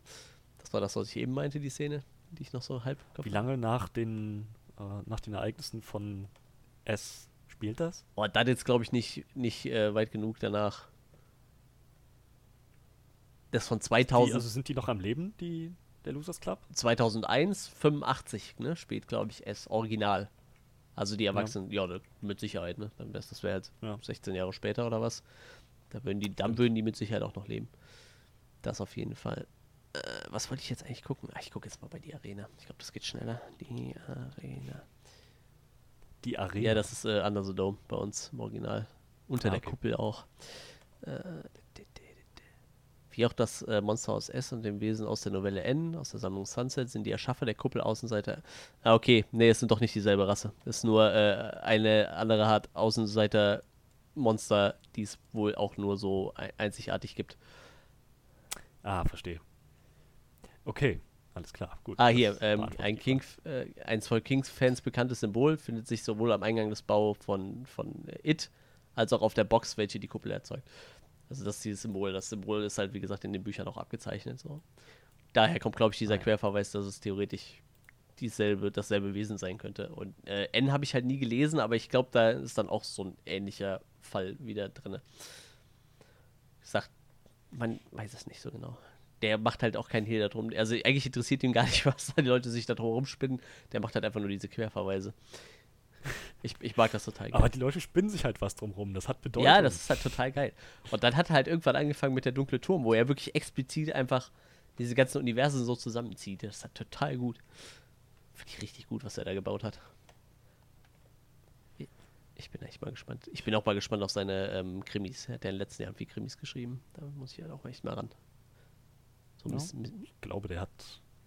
Also, wenn ich, wenn ich so an, an Manhunt zurückdenke, das ist größtenteils so ein dystopischer Krimi-Thriller. Mhm. Größtenteils. Am Ende wird es einfach nur völlig Banane, aber größtenteils, ich glaube, Stephen King wäre ziemlich gut mit Krimis. Ja, ich weiß nicht. Also er hat ja diese Mr. Mercedes-Trilogie geschrieben, ne? Das sind, glaube ich, drei, ich meine, drei Bücher waren das, die, ähm, die quasi um einen, einen Ermittler sich drehen. Und die sind wohl komplett ohne Horror und Übernatürliches. Ich meine, das kann Stephen King ja sowieso ohne Horror und Übernatürliches, wenn er das will. Er macht es halt nur sehr selten. Ne? Ich glaube, er hat auch irgendwie ein bisschen was Fantasy-mäßiges mal probiert und äh, die Verurteilten ist ja jetzt nicht, hat mit Fantasy ja gar nichts zu tun oder mit Science Fiction oder mit Horror oder irgendwas. Ja. Und äh, gut, äh, Green Mile schon irgendwie, aber das ist auch kein klassischer Horror und nix. Ne? Ich meine, klar, da hast du halt diesen, diesen, äh, wie hieß er, John Coffey, hieß er so, der dann hm. Leute heilen kann. Aber im Endeffekt es ist ja auch ein relativ geerdeter Roman sonst, ne? Und zeigt halt eher so den Alltag von äh, Leuten im Knast und äh, wie sehr das an einem nagt. Also der kann halt eigentlich, ich glaube, der kann halt alles, nur ähm, die Leute wollen, glaube ich, am liebsten von ihm Horror lesen. Aber wie gesagt, Mr. Mercedes habe ich mir letztens sogar gegönnt. Das gab es äh, in so einer Krabbelkiste als Fehldruck. ja, ich komm, dafür nimmst du es jetzt mit für, ich glaube, drei Euro oder so. Das würde ich auf jeden Fall mal anfangen. Ich, glaube, die Leute, ich glaube, die Leute werden eh beschissen mit diesen äh, Fehldrucken, habe ich so das Gefühl. Ich glaube, die gibt es eigentlich gar nicht. Ich habe manchmal so das Gefühl, die nehmen sich irgendwas und zerkratzen damit hinten die Rückseite vom Buch und verkaufen es dann als Fehldruck günstiger. Ich habe so viele Fehldrucke, wo genau nur das passiert ist. Ne? Das Einzige, was da dran Fehldruck ist, ist, dass du Risse im, äh, meistens auf der Rückseite hast vom Buch. Wo ich mir so denke, das ist mir als Leser eigentlich vollkommen latte, so ob da Risse drin sind. Warum sollten die das machen? Damit die die halt günstiger verkaufen können. In Deutschland gibt es halt eine Buchpreisbindung und das ist halt im Ausland überall nicht normal so, ne? Also, wie wir jetzt in England waren, da konntest du halt locker Bücher für 2 Euro kaufen, die einfach runtergesetzt waren. Ah. Und in Deutschland gibt es halt eine Buchpreisbindung. Das heißt, wenn festgelegt wird, das kostet 12 Euro, dann muss sich da jeder dran halten, dass das 12 Euro kostet. Deshalb kriegst du zum Beispiel, wenn du hier in, äh, bei Amazon ein englischsprachiges Buch kaufst, sind die Preise jede Woche anders gefühlt. Einfach weil sich der Preis in Amerika auch ständig ändert. So. Dann ist es mal im Angebot, dann kannst du es günstiger kaufen. Da gibt es diese Buchpreisbindung halt überall nicht. Und wie wir zum Beispiel in England waren, da gab es das auch nicht. Ich weiß nicht, ob du, wie du in England warst, da mal drauf geachtet hast in so einem Buchladen, aber nee, die nee, haben halt auch, äh, die kleben dann einfach wie hier bei allem anderen auch, so bei einer DVD oder so, einfach drauf, okay, kostet jetzt nur noch 4 Euro und dann kostet halt für 4 Euro. Ne? Und ich glaube, in Deutschland umgehen die das ein bisschen mit diesen Mängelexemplaren, weil du hast da mittlerweile so viele von, wenn du mal drauf achtest. In jedem Rewe steht so ein, in unserem Rewe stehen drei Kisten voll Fehldrucke. Wir haben so einen großen Globus, da ist eine Riesenkiste, da sind bestimmt 5000 Bücher drin, so alle Fehldrucke. Und fast alle haben halt auf der Rückseite so Kratzer im, äh, im Cover. Also, ja, das ist fast so eine Verschwörung. Ja, irgendwie schon, ne? Als, als, als wäre das so eine Gesetzeslücke, um das zu umgehen. So. Oh, ich habe echt schon ein paar Romane gekauft, die ich irgendwie mal lesen wollte. Also die ganzen Dan Brown-Dinger. Ich glaube, davon habe ich nur einen einzigen äh, wirklich zu Vollpreis gekauft. Illuminatus oh. und, und so. Naja. So, kleiner Exkurs über Bücher und Stephen King und so. Ja, ich denke, damit ähm, können wir dann auch übergehen zu den Dingen, die vielleicht nicht so gut funktioniert haben. Ähm, eine Sache, die ich direkt mal loswerden möchte, weil ich schon, ähm, weil ich es vorhin schon kurz angemerkt hatte, ähm, das Pacing des Films, so das Tempo, ist größtenteils sehr gut gemacht, sehr guter Schnitt, Atmosphäre funktioniert, so, es wird nicht langweilig. Aber ganz am Anfang, so quasi wenn der Time Loop gerade das erste Mal ins Laufen kommt, hatte ich, glaube ich, ein, zwei Mal das Gefühl, so, jetzt gerade wurde es so spannend und ich verstehe schon, jetzt müssen sie neue Charaktere einführen, die in diesen Loop mit reingezogen werden, aber sie haben gerade im Prinzip so einen Cliffhanger da gelassen, der ein bisschen frustrierend ist. So, gerade eben war das so eine intensive Szene, Cut und wir sind wieder im paradiesischen, mitten auf der Straße, so, hey, hast du das gehört? Hat jemand gerufen? Gut, das ist jetzt, ich weiß, es wird noch aufgelöst, aber das ist jetzt, ich werde jetzt schon ein bisschen ungeduldig. weiß nicht, wie es dir damit ging. Ja, ich, ja, aber so rückblickend betrachtet hat es dann wieder zu viel Sinn gemacht irgendwie. Vielleicht, vielleicht in dem Moment war das dann so, hat er das irgendwie so überrollt, weil es einen so aus, der, aus dieser Atmosphäre rausgeholt hat, aber so, es hat sich ja danach ja irgendwie so ergeben, dass es halt irgendwie auch passte, ne? Ja. Deshalb, ähm, das fand ich jetzt nicht so krass. Ich fand es halt viel schlimmer so, ich mache nochmal den Querverweis zu Lost, ich hasse ja so offene Fragen, ne? Aber so, und stellenweise dann einfach so doofe offene Fragen wie, ja, der Stein, der steht mitten in Amerika. Okay. Was heißt das? Was hast zu bedeuten? Nichts. Es wird einfach nicht aufgeklärt. Nichts. Es kommt einfach nichts mehr dazu. Oder du musst den Stein anfassen, da kannst du alles sehen. Aber im Endeffekt, was passiert ist, haben wir ja dann auch erst ganz zum Schluss gesehen. Gut, das, das wurde dann noch aufgelöst. Aber ich habe mich auch die ganze Film gefragt, so, was ist das mit diesem blöden Stein auf sich? Und dann wachsen Pflanzen in dem Typ so und umklammern sein Herz. Das fand ich dann auch wieder irgendwie ein bisschen strange. wo der, wo, wo, ähm, scheiße, wie hieß er nochmal? Der Freund von Becky, Travis. Travis, Travis da dran packt und dann die, die, die Gräser in ihn reinwachsen. Irgendwie. Das war, glaube ich, das, was ich vorhin noch anmerken wollte. Ich fand das ziemlich cool, dass, dass er dann damit sich geopfert hat, aber jetzt durch das, durch das Wissen, wie dieser, dieses Feld funktioniert, den Loop durchbrechen konnte. Was ich jetzt auch noch nicht so ganz verstanden habe, war, warum ist Patrick Wilson dann verrückt geworden? Weil er ist ja relativ effektiv nicht verrückt geworden. So, er ist ja noch relativ klar gewesen, scheinbar. Weil er hat ja nur keinen bedroht irgendwie damit. Also, wenn ich das richtig verstanden habe, dann, das, also das kam nur ganz subtil rüber im Film, aber ich hatte das Gefühl, dass äh, Patrick Wilson diese Fassade, also, also dass dieser, dieser liebende Familienvater für ihn so, nur so eine Fassade war. Es gab so Momente, wo er wo einfach, wo er diese Fassade fallen lassen hat und dann wirklich wie so ein ziemlich cholerischer Despot rüberkam, so, ach, verdammte Scheiße, wie oft soll ich das noch sagen, ey? Manchmal habe ich so die Schnauze voll von dir. Also, das ist schon irgendwie ein ziemlicher Arschlochvater auch vielleicht sein ja, kann, kann der sein, so sehr mit eiserner Hand seine Familie regiert.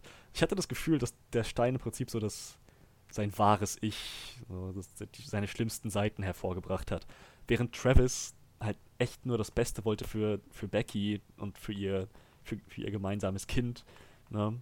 Ähm, und dann vielleicht quasi indirekt, dadurch, dass ihr gemeinsames Kind ähm, noch nicht zur Welt kam, so dass vielleicht auch irgendwie gesehen hat, dass äh, Tobin da ziemlich im Stich gelassen wurde von seiner Familie.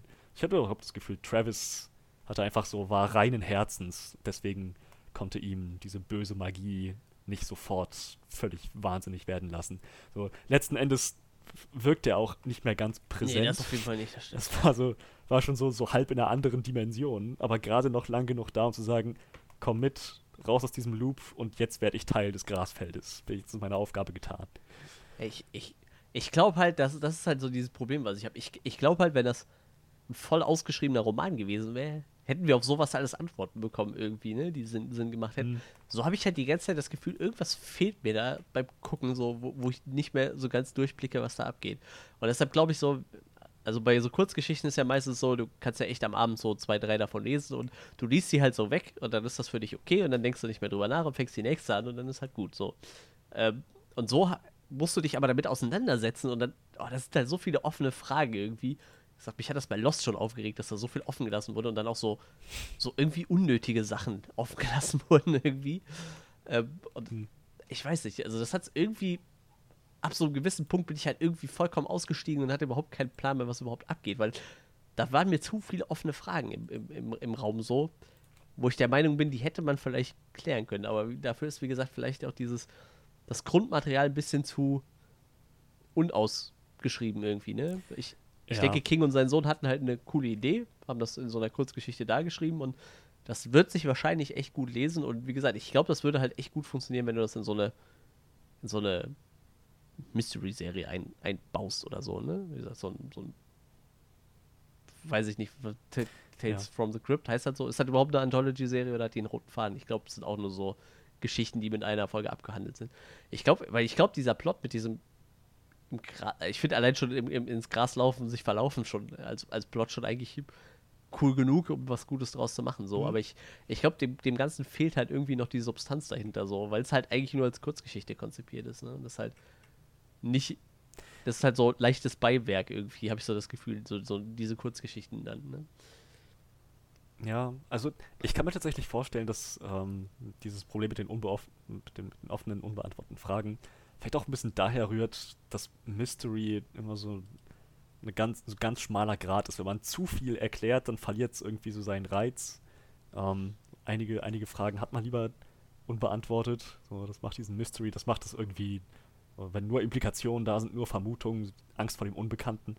Aber ja, andererseits möchte man schon noch irgendwie wissen, wie Dinge funktionieren.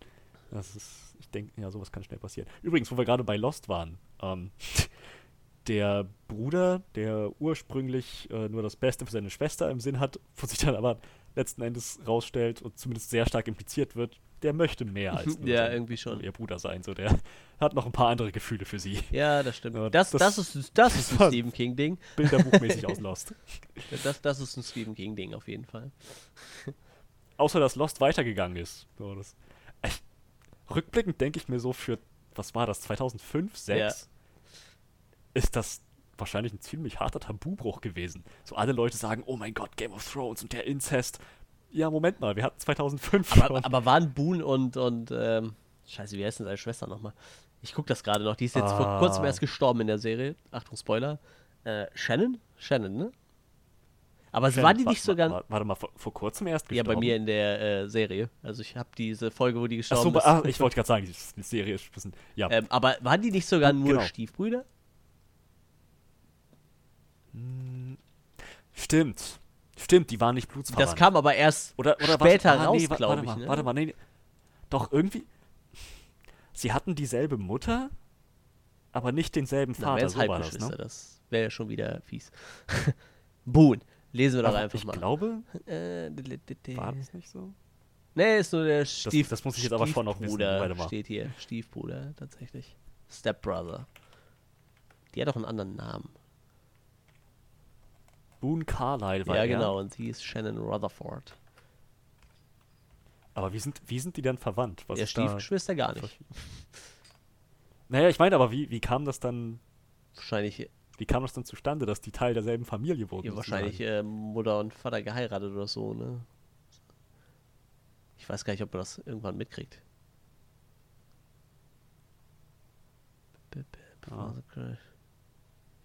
Ah, ja, ja. Also die Mutter von Boone hat den Vater von Shannon geheiratet. Und ursprünglich waren es einfach zwei völlig verschiedene genau. Familien. Aber ich bin ah, mir gerade nicht okay. sicher, ob man das schon wusste, wo man gesehen hat, dass sie das erste Mal was miteinander hatten. Ich, das wurde erst später aufgelöst. Ja, das kann sein. Ja. Und ich glaube, das war so das Krasse daran. Weil das ist ja noch aus der Zeit, wo es keine Streaming-Dienste waren und die Leute halt echt so, eine Woche warten mussten, bis sie wussten, wie es weitergeht. Und wenn du das dann einfach drei Folgen später äh, auflöst, das ist halt bei Netflix sind das halt drei Stunden und so sind es halt drei Wochen, wo du dir Gedanken darüber machen kannst und so. Wie krass das eigentlich ist, dass er gerade was mit seiner Schwester hatte. Und dann erfährst du so, okay, nach drei Wochen, okay, ist nur seine Stiefschwester und dann ist alles wieder safe. ich meine, das ist immer noch eine ziemlich merkwürdige Situation. Ja, das, das auf jeden Fall.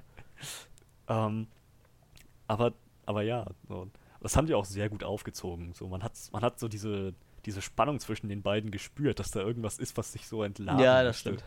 Ja. Das auf jeden Fall. Ziem aber ja, so oder so, ziemlicher Schocker damals Ja. gewesen. Ach, Lost, ich liebe Ähm, Lost immer noch. Ja, ich auch.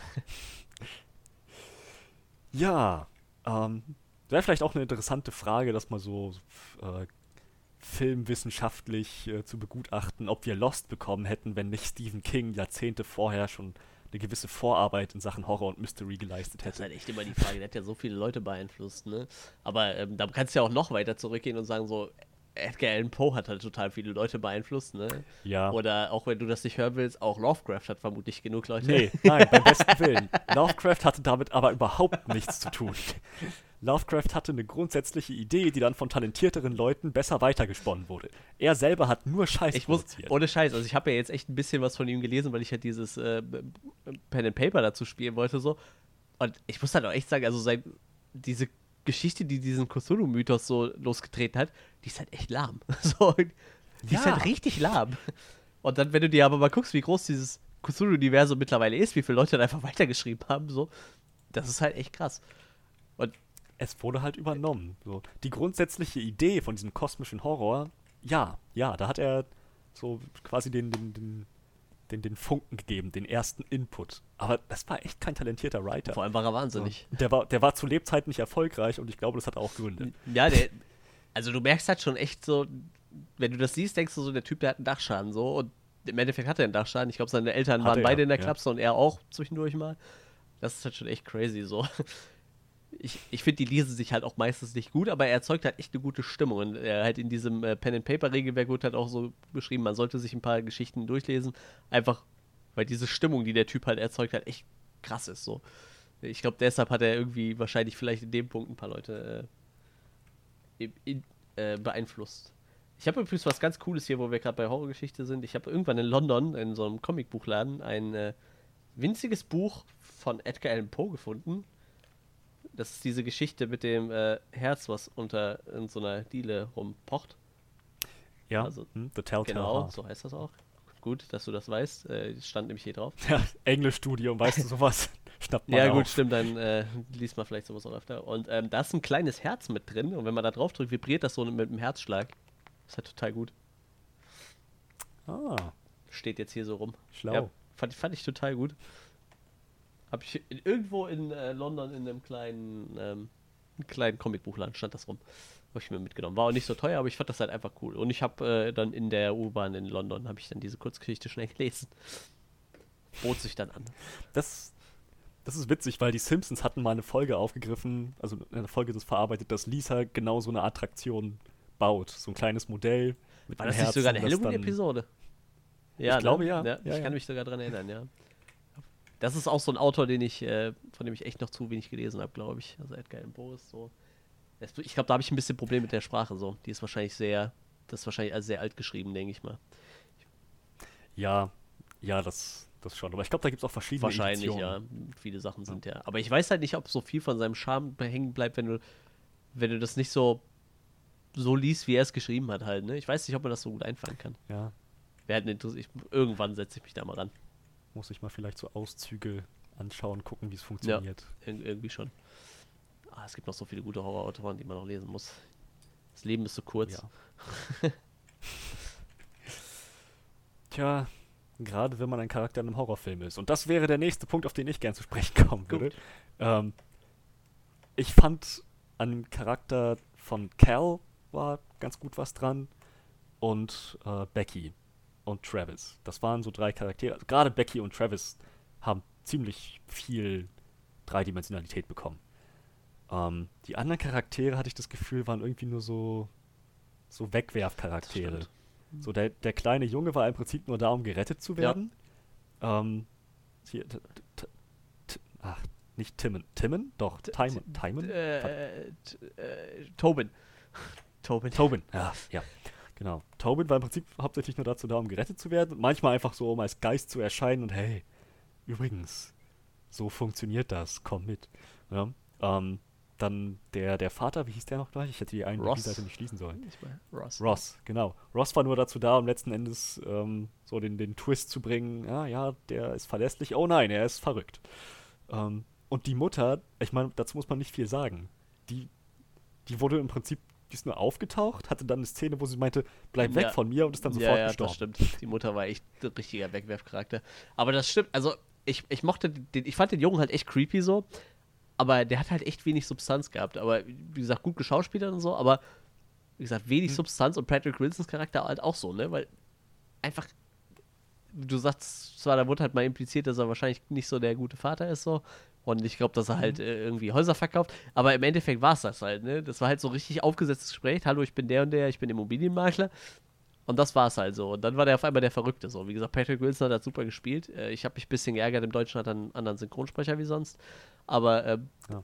das war es halt irgendwie, ne? Mehr, mehr war da dann auch nicht dran an dem Charakter. Ich meine, er war wahrscheinlich auch nicht unbedingt der Hauptcharakter. Er war wahrscheinlich der Hauptbösewicht neben dem Gras dann. Oder Ja. die Personifizierung des Grases. Aber die anderen drei waren ja dann eigentlich auch eher die Hauptcharaktere, ne? Aber trotzdem fand ich das irgendwie, ich weiß nicht. Das ist aber auch vielleicht wieder so ein Ding.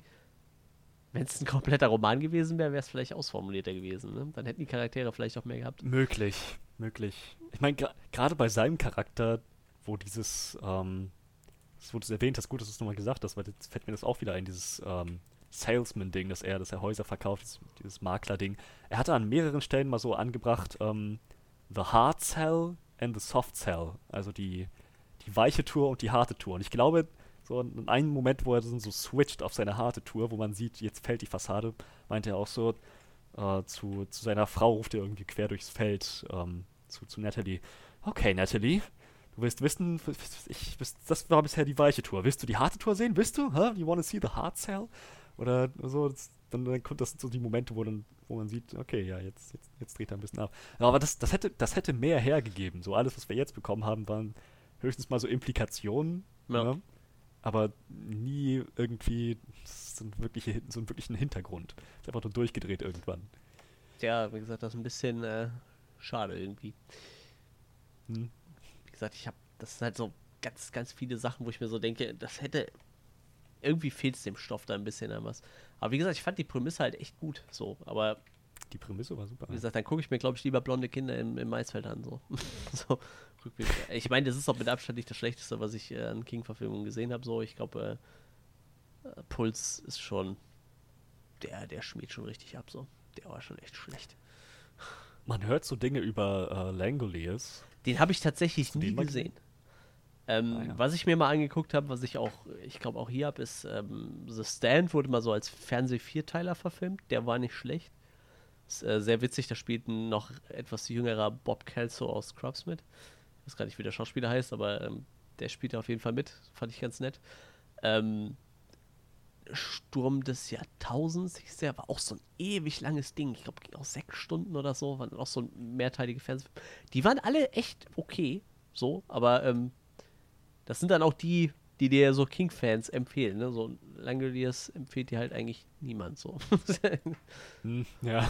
es, ich, ich, Alter, von dem sind ja auch so viele Sachen verfilmt worden, wo ich, wo ich sagen muss, die waren halt auch, die ich nie gesehen habe irgendwie, ne? Das, der alte Carrie war total gut. Da gab es aber auch eine Fortsetzung von, die war total zum Kotzen. Okay, aber, aber hast du die Neuauflage gesehen? 2013? Ja, fand, fand ich. Das, ich habe schon ein ziemlich großes Problem damit, äh, dass ich mir nicht vorstellen kann, warum, ähm, ähm, ähm, wie ist die Schauspielerin? Chloe Moretz, warum die gemobbt werden sollte so. Die ist einfach viel zu hübsch für Carrie so. Carrie ist eigentlich eher so ein kleines, dickliches ja, aber Mädchen, also was sie, war, sie war halt schon sozial ein ziemlicher Ja, Außenseiter. das schon, aber ich, ich, Also hatte jetzt nicht unbedingt die besten Social ich, ich Skills. äh, ka ka kauf ihr das nicht so ab, weißt du, weil sie so, weiß ich nicht, wie der Schauspielerin halt, ne? Zu gut besetzt, würde ich sagen. Mhm. Ähm, also ich fand den alten tatsächlich besser. Ich würde sagen, der war okay. Ich habe den auch zweimal gesehen, aber ähm, ich mag den alten tatsächlich lieber. Ist ja auch die erste King-Verfilmung, Okay. glaube ich, von paar 70 oder so. Aber der war ziemlich gut. das hat auch so einen gewissen Kultstatus erreicht. ja, auf jeden ne? Fall, auf jeden Fall. Ganz viele von den alten Sachen. Der alte Friedhof der Kuscheltiere ist mit einer der besten äh, Horrorfilme, die es so gibt. Gut, den neuen fand ich auch ziemlich gut, aber der alte halt, ne? Shining, Klassiker von Kubrick. Obwohl äh, King nicht so zufrieden mit dem Film war. Kinder des Zorns, wie gesagt, äh, auch ein Klassiker. Boah, da gibt es mittlerweile, ach du Scheiße, sieben, sieben Nachfolgefilme, ein Remake und dann 2011 nochmal ein achter Teil, der mit dem Remake nichts zu tun hat. Meine Fresse. Ey, so viele Sachen, die ich noch nie gesehen habe. Werfer von Tucker Miles habe ich nie gesehen. Stand By Me, auch ein äh, ziemlich krasser Film mit äh, Will Wheaton und River Phoenix. Die sind da noch sehr, sehr jung alle. Äh, auch ziemlich guter Film. Ich habe auch äh, keinen Horrorfilm, auch ein Drama, meine ich sogar. Abenteuer, Drama, irgendwie so. Und dann gibt es halt so komplett Aussetzer wie Running Man. Es gibt halt viele Leute, die den Film halt echt lieben, so mit Arnold Schwarzenegger, weil er halt ist ja brutal und ein krasser Actionfilm hat, aber null mit dem Originalwerk zu tun. So. Das ist halt richtig krass, außer dieser Prämisse, dass es halt so, so eine Game Show gibt, wo Leute halt gejagt werden. Das hat gar nichts mhm. damit zu tun. So. Ach, eins meiner äh, Lieblingsbücher von Stephen King, diese Bachmann-Dinger. Wie gesagt, ja. äh, S mit äh, Tim Curry fand ich großartig. So. Also es gibt halt echt viele Sachen, die der gemacht hat, die gut sind. Und äh, es wird halt immer mehr, ne? Dieses Jahr haben wir drei Verfilmungen bekommen. Tja, der Mann kann produzieren. Ja. Du Scheiße. Ach, das Spiel ist schon zwei Jahre alt? Krass. Das ist ja verrückt. Gerald's ja. Game. 2018 haben wir keinen mhm. Stephen King-Film bekommen. Was? Das kann ja wohl nicht sein. Diesen äh, Mann, weißt du, wir reden alle über Marvel und Star Wars. Und Stephen King ist so im Hintergrund der Schatten, der genauso viel veröffentlicht einfach. Hier, äh, 2017, 1, 2, 3, 4 Filme. Nur Filme, ne? Und es gibt ja auch noch einen Haufen Serien, die gerade laufen. So. Halt, der, der, ich meine, man muss sich mal überlegen, der hat so viel Kram geschrieben, dass es Serien gibt, die in seinem Universum spielen, aber nicht auf sein Werk beruhen, so, ne? Also dieses Castle Rock beruht ja nur auf seinem Werk, aber ist ja nichts, was er geschrieben hat, so. Das ist ja einfach nur, da haben sich halt Leute so irgendwas aus seinen Werken zugrunde genommen und daraus eine Serie gemacht, so. Allein das ist schon total abstrus, wenn du so weit gekommen bist, ne? Das, das ist schon echt abgefahren, so. Und das ist ja jetzt nicht so ja. wie bei Star Wars irgendwie, wo du halt einfach sagst, okay, wir haben hier halt so ein Universum, da kann man sich was dran ausdenken. So, Stephen King schreibt halt eigentlich immer in sich abgeschlossene Geschichten irgendwie. Und trotzdem bietet das rundherum so viel Potenzial, dass du da irgendwie äh, sowas zu machen kannst. Oh, Zimmer 1408 finde ich ist auch ein ziemlich cooler Film. Fällt mir gerade so ein. Mit John Cusack. Hast du den mal gesehen? Mit dies, nee, diesem verfluchten Hotelzimmer. Der war ziemlich creepy und gut sehr lustig äh, mit John Cusack und Samuel L. Jackson. Die haben dann auch zusammen Puls gemacht und der war halt echt zum Kotzen. So. Der war echt nicht gut. Ja. Also wie gesagt, liegt halt manchmal auch am Grundstoff. Ich glaube, Puls ist auch nicht so sein beliebtester Roman, war aber so seine Hommage an, an George R. Romero, der die Zombie-Filme gemacht hatte. Gerade mal ja. gucken. Oh ja, hier, Puls. Rotten Tomatoes 11%. 3,9 oh. von 10. Das ist richtig vernichtend. ja, das. Äh, Boah, der war auch so, ja, der war auch so schlecht, ey. Boah, da haben sie sogar das äh, Schauspiel zerrissen. Also, und das trotz John Cusack und Samuel L. Jackson. So. Das sind gute Schauspieler. Ja, und sie haben trotzdem das Schauspiel zerrissen. Ich muss auch echt sagen, Samuel L. Jacksons Charakter war richtig nervig und doof. Ach ja. Aber ähm, unsere Zuschauer merken, Stephen King, da kannst du eine eigene Podcast-Serie drüber machen. Und ähm, ja, tatsächlich gibt es äh, so einen Podcast, so einen King-Podcast. Und der ist von einem von Rocket Beans und Simon. Die machen so einen Stephen King-Podcast, wo die irgendwie immer über ein Werk oder einen Film oder so sprechen. Also tatsächlich, sowas gibt es auch, ja. Ich glaube, da hat man einiges an Material. Ich, ich weiß auch gerade nicht, wie viele Romane es letztendlich waren. Es waren verdammt viele auf jeden Fall. Klar, über, über 50 auf jeden Fall. Da sind wir drüber hinaus. Das muss, das muss man ja. erstmal schaffen. Ja, ich überlege gerade. Äh, also wenn du noch was hast, wo du sagen würdest, das hat nicht so gut funktioniert, dann äh, lass hören.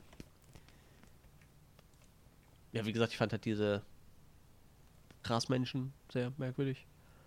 Ich dachte erst, hm. jetzt kommt so ein Twist irgendwie mit einem krassen Kult oder so, der mir das näher bringt, aber war nicht so. Ähm, das waren dann halt Grasmenschen so. Ich sagte, ähm, ich glaube halt echt, ich hätte das alles nicht hinterfragt, wenn es so eine Kurzgeschichte in so einer Kurzgeschichtensammlung gewesen wäre. Ne? Aber jetzt so hinblickend ja. auch, auf, dass ich mich mit einem Podcast irgendwie nochmal sowieso intensiver damit auseinandersetze, irgendwie ich weiß nicht, sag mir nicht zu. Übrigens 61 Romane hat Stephen King mittlerweile. 61 Romane und über 200 Kurzgeschichten. und fünf nicht fiktionale Bücher gibt es auch noch. Der produziert Content. Der produziert richtig Content, ey. Ganz krass. Ähm, eine Sache, die, die also eine, ein, ein Moment sogar, der mir recht negativ aufgefallen ist, war, ähm, ich fand es erstmal total cool, wie sie den Anruf aus der Zukunft erhalten hat von Mhm. sich selbst, ähm, wo ich dachte, oh mein Gott, das, ich kann es kaum erwarten zu sehen, was sie sich dafür einfallen lassen. So, das, das, wird, das wird so cool, so, wenn diese Zeitschleife dann so voll, vollständig ist.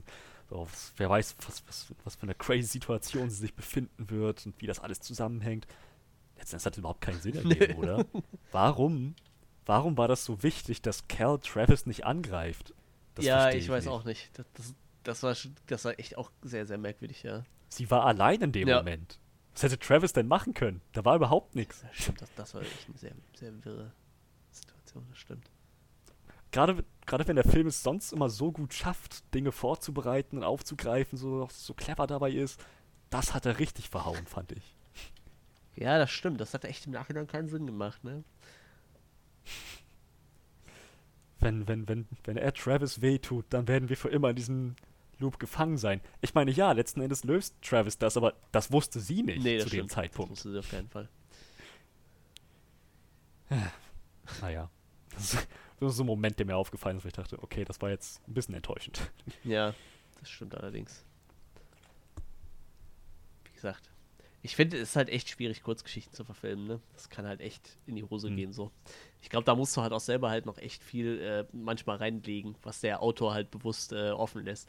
Ich glaube halt, dass du halt Kurzgeschichten auch ganz anders schreibst wie Romane, so, ne? Also, ich glaube, die meisten Leute sind da so wie ich, dass sie einfach nicht so krass drüber nachdenken. So, die denken so, okay, das war echt eine coole, kurze Story, so, der Plot war irgendwie nett, aber was da dran nicht gestimmt hat, da denkst du gar nicht so viel drüber nach, weil du halt einfach meistens ja in so, so eine Kurzgeschichtensammlung hast dann, ne? Wo du dann einfach weiterliest. Deshalb, ich, ich glaube, deshalb bietet sich das halt nicht immer an. Und ich glaube, das ist halt echt so ein Stoff, wo echt noch einiges gefehlt hat für, für einen komplett ausgereiften Film. Ich, ich weiß es nicht. Kann halt, wie gesagt, auch nur meine Meinung sein. Vielleicht äh, gibt uns da ja auch irgendein Zuschauer noch seinen Senf zu ab. Ja, das, das auf jeden Fall. Wir freuen uns natürlich immer über Kommentare. Das werden wir ja noch, noch mal ansagen. Fürs Erste, ähm, also von mir aus können wir ins Resümee gehen. Weiß nicht, wie es dir geht. Ja, theoretisch äh, können wir das machen. Übrigens, ähm, ich habe vergessen, wir kriegen ja diesen Monat noch, äh, nächsten Monat Dr. Sleep noch, ne? Als Film. Den müssen wir eigentlich auch dann durchkauen. Wel- Dr. Sleep mit, Richtig. da habe ich auch stimmt. richtig Bock drauf. So. Ist auch von Warner produziert, die auch äh, It gemacht haben. Also It produziert haben. Äh, ich ich glaube, das wird ganz gut. Boah, It, It ist ja doch bei den Kritikern ein bisschen durchgefallen, ne? Das ist mir gar nicht so aufgefallen. Ich fand den zwar auch nicht so gut, aber auch nur 63% bei Rotten Tomatoes. Ist immer noch fresh. ja, ja, das ne? auf jeden Fall. Aber ja, echt so, so, was man immer wieder hört. So, der erste Ja. war besser. So, der zweite hatte definitiv starke Momente, aber der erste war besser. Ich muss sagen, ich, keine Ahnung, also der zweite hat schon einiges anders gemacht, aber ich fand, das waren beides großartige Filme. Ja, eigentlich schon. Wie gesagt, ich finde halt auch, dass der äh, zweite ein bisschen Schwächen hatte so. Und ähm, wie gesagt, ich habe ja auch das Buch gelesen und so. Dahingehend sogar noch ein bisschen mehr. Ähm, aber ich finde den halt auch durchaus noch sehenswert und ich würde den auf jeden Fall neben den ersten in meine Blu-ray-Sammlung stellen, so das auf jeden Fall. Aber ist halt echt Ja. schön, wenn man so guckt, dass die, ähm, die meisten King-Verfilmungen der 2010er Jahre auf jeden Fall ganz gut angekommen sind, so. Boah, Dark Tower auch so ein Reinfall, das stimmt. Boah, den fand ich auch richtig schlecht, ey. 15% bei Rotten Tomatoes, meine Fresse. Er war einfach nur Ja, langweilig. Total. Und das ist halt Kings Meisterwerk, so. Das kannst du doch nicht so verschändeln, so. Das ist sein allumfassendes Werk, wo er seit, weiß ich nicht, wie viele Jahren dran schreibt. Das kannst du doch nicht so versemmeln irgendwie. Ich hoffe, ich weiß ja nicht, ob das mit dieser Serie noch steht, die da mal ge- geplant war, aber ich, ich, Ah, ich stimmt, hoffe, ähm, das, das kriegen sie noch gebacken. Ja, 1982 hat er angefangen und 2004 ist er quasi fertig geworden. Also da sind schon ein paar Jahre Arbeit drin, das darf man nicht verhunzen. Wirklich. Naja. Ähm, gut, ich würde, glaube ich, äh, obwohl. Äh, mach du lieber den Anfang. Ja, ähm. Ich habe mich tatsächlich ziemlich drauf gefreut auf diesen Film. Wie gesagt, ich habe äh, Geralds Game gesehen, den fand ich ziemlich klasse. Ich habe tatsächlich immer noch nicht diesen äh, 1922 gesehen. 1922. Den hast du den gesehen? Auch auf Netflix? Ja, der war auch nicht schlecht, ne? Also ich habe da ziemlich viel Gutes von gehört. Der war, doch, doch war so ähm, recht solide. Ich habe auch mal Castle Rock angefangen, so total gut. Also im Moment bin ich wieder so richtig auf dem, auf dem King-Trip. Äh, jetzt, wenn der Winter wieder anfängt und es, äh, mittlerweile ist ja bald um fünf schon wieder dunkel, wird auch wieder ähm, Zeit viel zu ja. lesen. Ähm, werde ich mich auch definitiv noch an Dr. Sleep setzen und mal noch ein bisschen mehr im, im King-Universum blättern. So. Wie gesagt, ist immer noch einer meiner Lieblingsautoren auf jeden Fall. Ähm, und ich habe mich eigentlich auf den Film dann auch gefreut. So. Ich habe das auch letzten Monat ähm, schon bei den, bei den Vorschauen für, für Netflix gesehen, so, dass er im hohen Gras kommt. Ich, ich äh, kannte den, die Kurzgeschichte halt vom Namen so. Und ähm, habe mich halt darauf gefreut und ähm, ich habe dann, wie gesagt, bei dem Autor gesehen, dass er halt auch Cube geschrieben hat, so, den ich echt großartig fand. Dann halt auch Splice, den ich nicht so geil fand, aber dachte mir, das wird halt gut. Dann Patrick Wilson noch dabei, den gucke ich halt eigentlich immer ziemlich gerne. Der ist ja auch äh, mittlerweile so ein Arbeitstier, der macht ja auch gefühlt zwei, drei Filme im Jahr. Und ähm, deshalb bin ich da eigentlich mit guten Erwartungen reingegangen, aber ich bin halt echt, habe halt echt schnell gemerkt, dass der Plot mir halt irgendwie zu dünn ist. So diese Prämisse ist halt echt cool so, weil ich halt, wie gesagt, als Kind auch selber irgendwie schon mal durch Maisfelder gelaufen bin so und mir da Verstecken gespielt haben und das halt echt schon creepy ist, wenn du halt irgendwie nur so 10 Meter sehen kannst und mitten in dem Feld stehst so, und nicht weißt, wo die Straße ist, mhm. weil du nicht gelernt hast, wie man sich nach der Sonne orientiert so. Und wir haben trotzdem immer wieder nach Hause gefunden irgendwann. Aber ähm, mir, mir, war halt irgendwie, ich habe halt gemerkt, mir, mir war das halt zu dünn. Und ich, ich glaube, das liegt halt so an der Vorlage. Ich glaube halt, die ist halt, nicht, dass sie schlecht geschrieben ist, aber halt als Kurzgeschichte nicht so fertig gesponnen ist, wie es vielleicht hätte sein sollen. Und ähm, ja. gesagt, auch die, die Schauspieler gut, die Charaktere nicht immer gut, aber die Schauspieler haben halt auch abgeliefert so. Und ich weiß nicht. Ich, ich werde mit Sicherheit im hohen Gras irgendwann mal lesen und würde mir dann mal so ein. Jetzt mit dem Film im Hinterkopf kann ich mir noch ein bisschen Gedanken machen, ob ich, ob ich der Meinung bin, dass die Umsetzung schlecht war oder einfach dieser Stoff sich nicht geeignet hat. So. Weil ich glaube eigentlich nicht, dass es daran liegt, dass die Umsetzung schlecht war. Ich glaube halt wirklich, es ist eher, dass der Stoff meiner Meinung nach nicht so ganz dafür geeignet ist. Und ähm, ja, ich, ich komme dann irgendwie so auf 5 von 10. Vielleicht, wie gesagt, die Idee vielleicht ganz nett, aber ich, ich glaube halt, ich, ich will dem Team da nichts Böses. Ich glaube tatsächlich einfach, dass dieser Stoff nicht genug Potenzial hat irgendwie für, für so einen Film. Ich glaube, das hätte echt besser als, als Serie funktioniert oder so. Also als eine Folge von so einer Anthology-Serie oder sowas. Ja. Okay. Gut. Ähm, dann würde ich mich gleich mal anschließen.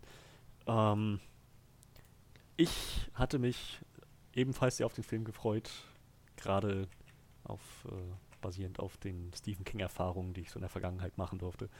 Ähm, und auch überhaupt in der jüngsten Vergangenheit. Prinzipiell bin ich immer für diesen, für den, für den King-Horror zu haben. Und entgegen all meiner Erwartungen während des Films, ähm, als ich herausgefunden habe, worum es tatsächlich gehen wird, hat der Film es geschafft, ein Grasfeld als wirklich unheimliches Element rüberzubringen. Ähm, die Atmosphäre hat super gestimmt, dieser Mystery-Aspekt hat für mich super funktioniert. Äh, die Schauspieler haben alles gegeben, was drin war. Leider waren nicht alle ihre Charaktere äh, gleichermaßen gut behandelt, gleichermaßen gut mit Hintergrundstories und äh, Dreidimensionalität ausgestattet. Äh, der Film verliert auch so ein bisschen was an Punkten im Bereich ähm, Pacing ganz am Anfang, wo man das Gefühl hat, okay, Sicher hat das irgendwo alles eine Bewandtnis, dass jetzt äh, mit, dass die Szene hier genau vorbei ist, aber es war schon manchmal ein bisschen frustrierend. Ähm, darüber hinaus gab es ähm, so, so, Momente, wo ich mich gefragt habe, okay, wie, was hat das jetzt überhaupt zu bedeuten gehabt? So, das, wir hatten das Telefonat, wir hatten dann noch den Punkt ähm, mit, äh, ähm, na, ähm, das, Te Ach ja, das Telefonat. Das Telefonat. Das, genau, das, das Telefonat, was, was damit auf sich hatte. Und ähm, was hattest du nochmal angebracht? Was mir, was mir nicht gefallen ähm, hatte? Ah, so die, die Sache, dass der Fels mitten in Amerika steht, das nee. wurde auch nicht nochmal aufgegriffen oder so. Ne? Also, also einige Dinge, die vielleicht hätten noch ein bisschen besser erklärt werden müssen oder besser eingewoben hätten werden müssen. Aber im Großen und Ganzen war das immer noch ein sehr, sehr stimmiges Projekt. Sehr, sehr sehr guter, runder Film. Ich denke, ich bin dann bei 7,5 von 10. Das ist doch gar nicht so verkehrt. 7 von 10 ja. äh, könnte man sich mal angucken. Und ähm, kurzer Zukunftsausblick, weil wir eh schon so Stephen King-mäßig eskaliert sind. Also wir kriegen jetzt Dr. Sleep nächsten Monat. es wird gerade an einer äh, Salem Slot-Verfilmung gearbeitet. Das war Stephen Kings zweiter Roman, wo es um so ein, äh, so ein Vampirhaus geht. Ähm, was ich total interessant finde, die Verfilmen der äh, so Long Walk. Ich weiß gerade gar nicht, wie der im Deutschen heißt. Warte, den habe ich ja. Irgendwo habe ich den hier stehen. Ähm, das ist tatsächlich mein, einer meiner Lieblings-Stephen King-Romane. So. Den fand ich richtig gut. Der, Todesmarsch, genau. Ähm, da geht es eigentlich nur darum, dass so ein paar rebellische männliche Jugendliche an einem Wettkampf teilnehmen. Die müssen, glaube ich, zwischen 14 und 18 sein oder so. Und die müssen halt einfach nur laufen in einer bestimmten Geschwindigkeit und wenn die dreimal hintereinander zu langsam werden, werden die erschossen. Und wenn die gewinnen, winkt denen halt lebenslanger Luxus. Und meistens sind das halt Leute aus durchschnittlichem oder schlechtem Haus. Und mehr passiert halt in diesem ganzen Roman nicht. Also die, die laufen halt und wenn die zu oft zu langsam werden, weil sie halt nicht mehr können oder so, werden die halt einfach erschossen und der Gewinner kriegt halt sozusagen alles. Und das wow. wird verfilmt. Das wird halt, ich glaube, das ist richtig übel, wenn du das verfilmst. Eigentlich die Buchprämisse fand ich schon, wie ich das gelesen habe, dachte ich mir, das ist so Panne, das, das kann eigentlich nicht funktionieren. So, das, das muss total bescheuert werden. Ich habe das Buch innerhalb von zwei Tagen gelesen so, und ich bin kein schneller Leser. So, ne? Ich habe echt erstmal gelesen bis 12 Uhr nachts, obwohl ich um 6 Uhr aufstehen musste. So. Ich habe das irgendwann so nachmittags angefangen. Und dann echt von der Arbeit nach Hause, direkt nach der Arbeit angefangen und dann wieder bis nachts gelesen, bis ich durch war. So. Also das Buch hat mich richtig umgehauen. So. Obwohl halt einfach gefühlt halt nur das so faktisch passiert. Du läufst, wenn du zu langsam bist, kriegst du ein paar Verwarnungen und irgendwann bist du erschossen. Ja, einfache Prämisse. Und jetzt bin ich echt ne? mal gespannt, wie die das als Film umsetzen. Und dann gibt es noch eine Verfilmung, die heißt äh, From a Buick 8. Das ist ein äh, bisschen wie Caroline. Also es geht halt auch um ein verfluchtes Auto oder so ein, so ein übernatürliches Auto die drei stehen auf jeden Fall als Filme noch aus und als Serien ist äh, The Stand geplant. Das ist natürlich krass, weil das ist halt äh, mit 1270 Seiten oder so auch sein mit Abstand längstes Buch. Und Lizzie's Story, das sagt mir gar nicht. Und The Outsiders, das kenne ich tatsächlich sogar. Habe ich aber auch nie gelesen. Wird eine Miniserie. Das ist schon echt krass, Alter. was da auf uns zukommt wieder. Und bei Serien muss man ja sagen, da laufen auch noch drei, ne? Also Mr. Mercedes läuft halt noch. Das ist die, wo ich gesagt, dieses Krimi-Ding. Das, das läuft halt, äh, ich glaube, das kriegt halt drei Staffeln oder so zu jedem Buch eine. Äh, Castle Rock läuft halt, was ja einfach nur um Castle Rock sich drehte, wo Stephen King viele Romane spielen lässt. Und äh, Creepshow beruht wohl auch auf irgendwas, wo Stephen King mitgewirkt hat. Das ist so eine Horror-Anthologie. Da hat Stephen King zusammen mit äh, George R. Romero mal eine, äh, so, so einen Film gemacht, der da so ein bisschen Comedy-Horror gemacht, wo Stephen King quasi das erste Mal in seinem Leben für einen Film effektiv geschrieben hat. Dazu gibt es auch noch eine Serie. Also es ist schon echt krass, was da so abgeht. Ich glaube, der Mensch hat halt einfach Geld wie Heu. Und der braucht halt auch einfach gar kein Geld, ne? Der ist ja jetzt dazu hergegangen, ja. habe ich jetzt gelesen, sein Haus, der hat ja so ein, so ein Villa-ähnliches Haus. So, sieht halt echt aus wie so ein kleines Gruselhaus. So, das sieht aus wie so dieses Haus, wo du an Halloween gerne drin wohnen möchtest. So, ähm, so einfach riesen Stahltor vor der Tür und dann so ein bisschen nach hinten abgelegen, so eine, so eine kleine Villa. Nicht so riesengroß mit, mit 15 Zimmern, sondern eher so 7, 8 Zimmer, so ein klein bisschen viktorianischer Stil, so ja. wie man sich das vorstellt. Der macht da jetzt einfach ein Museum draus. weil, weil das kann so. Und ich glaube, es ist ihm auch kackegal so. Echt, echt ganz Warum krass. Nicht? Total spannend, Stephen King. Ja, wird uns dieses Jahr wahrscheinlich noch ja. einmal über Weg laufen, ne? Bei Dr. Sleep. Ich denke schon. Ähm, und ja, wir lassen uns, wir lassen uns auch dahingehend überraschen. Äh, wenn ihr Gedanken hattet zu Stephen King, zu, zu Lost, ähm, speziell zu In the Tall Grass, im hohen Gras, äh, wenn, wenn, ihr, wenn ihr eure Meinung kundtun wollt, eure Gedanken mit uns teilen wollt, tut das sehr gerne, schreibt es uns in die Kommentare. Ihr findet uns auf Soundcloud, auf Facebook, auf unserer Homepage onscreenreview.de. Ihr findet Manuel auf Instagram und unseren Chef Johannes auf Twitter. Alle dazugehörigen Links findet ihr in der Beschreibung. Und iTunes habe ich natürlich vergessen. Ihr findet es auch auf iTunes. Ich glaube, das erwähnen wir sehr selten, so. dass wir auf iTunes sind, oder? Ach, Mann. Ich, ich glaube, so prinzipiell erwähnen wir Vergessen das, wir das? sehr selten. Aber ja, man findet uns auf iTunes und da kann man sogar irgendwie für uns voten und so. Also iTunes auf jeden Fall auch. Könnt ihr abchecken. Vielleicht schaffen wir es ja irgendwann mal den Sprung auf Spotify. Tja, das äh, kommt darauf an, wie unsere Zuhörerschaft auf uns reagiert. Genau. äh, also Leute, geht Sch schreibt gerne, wenn ihr uns auf Spotify haben wollt, damit wir darüber nachdenken können. Ja, gut, ansonsten äh, hören wir uns dann nächste Woche wieder. Yep. Und äh, bis dahin, äh, ja, macht euch, macht euch eine schöne Zeit und ciao, ciao.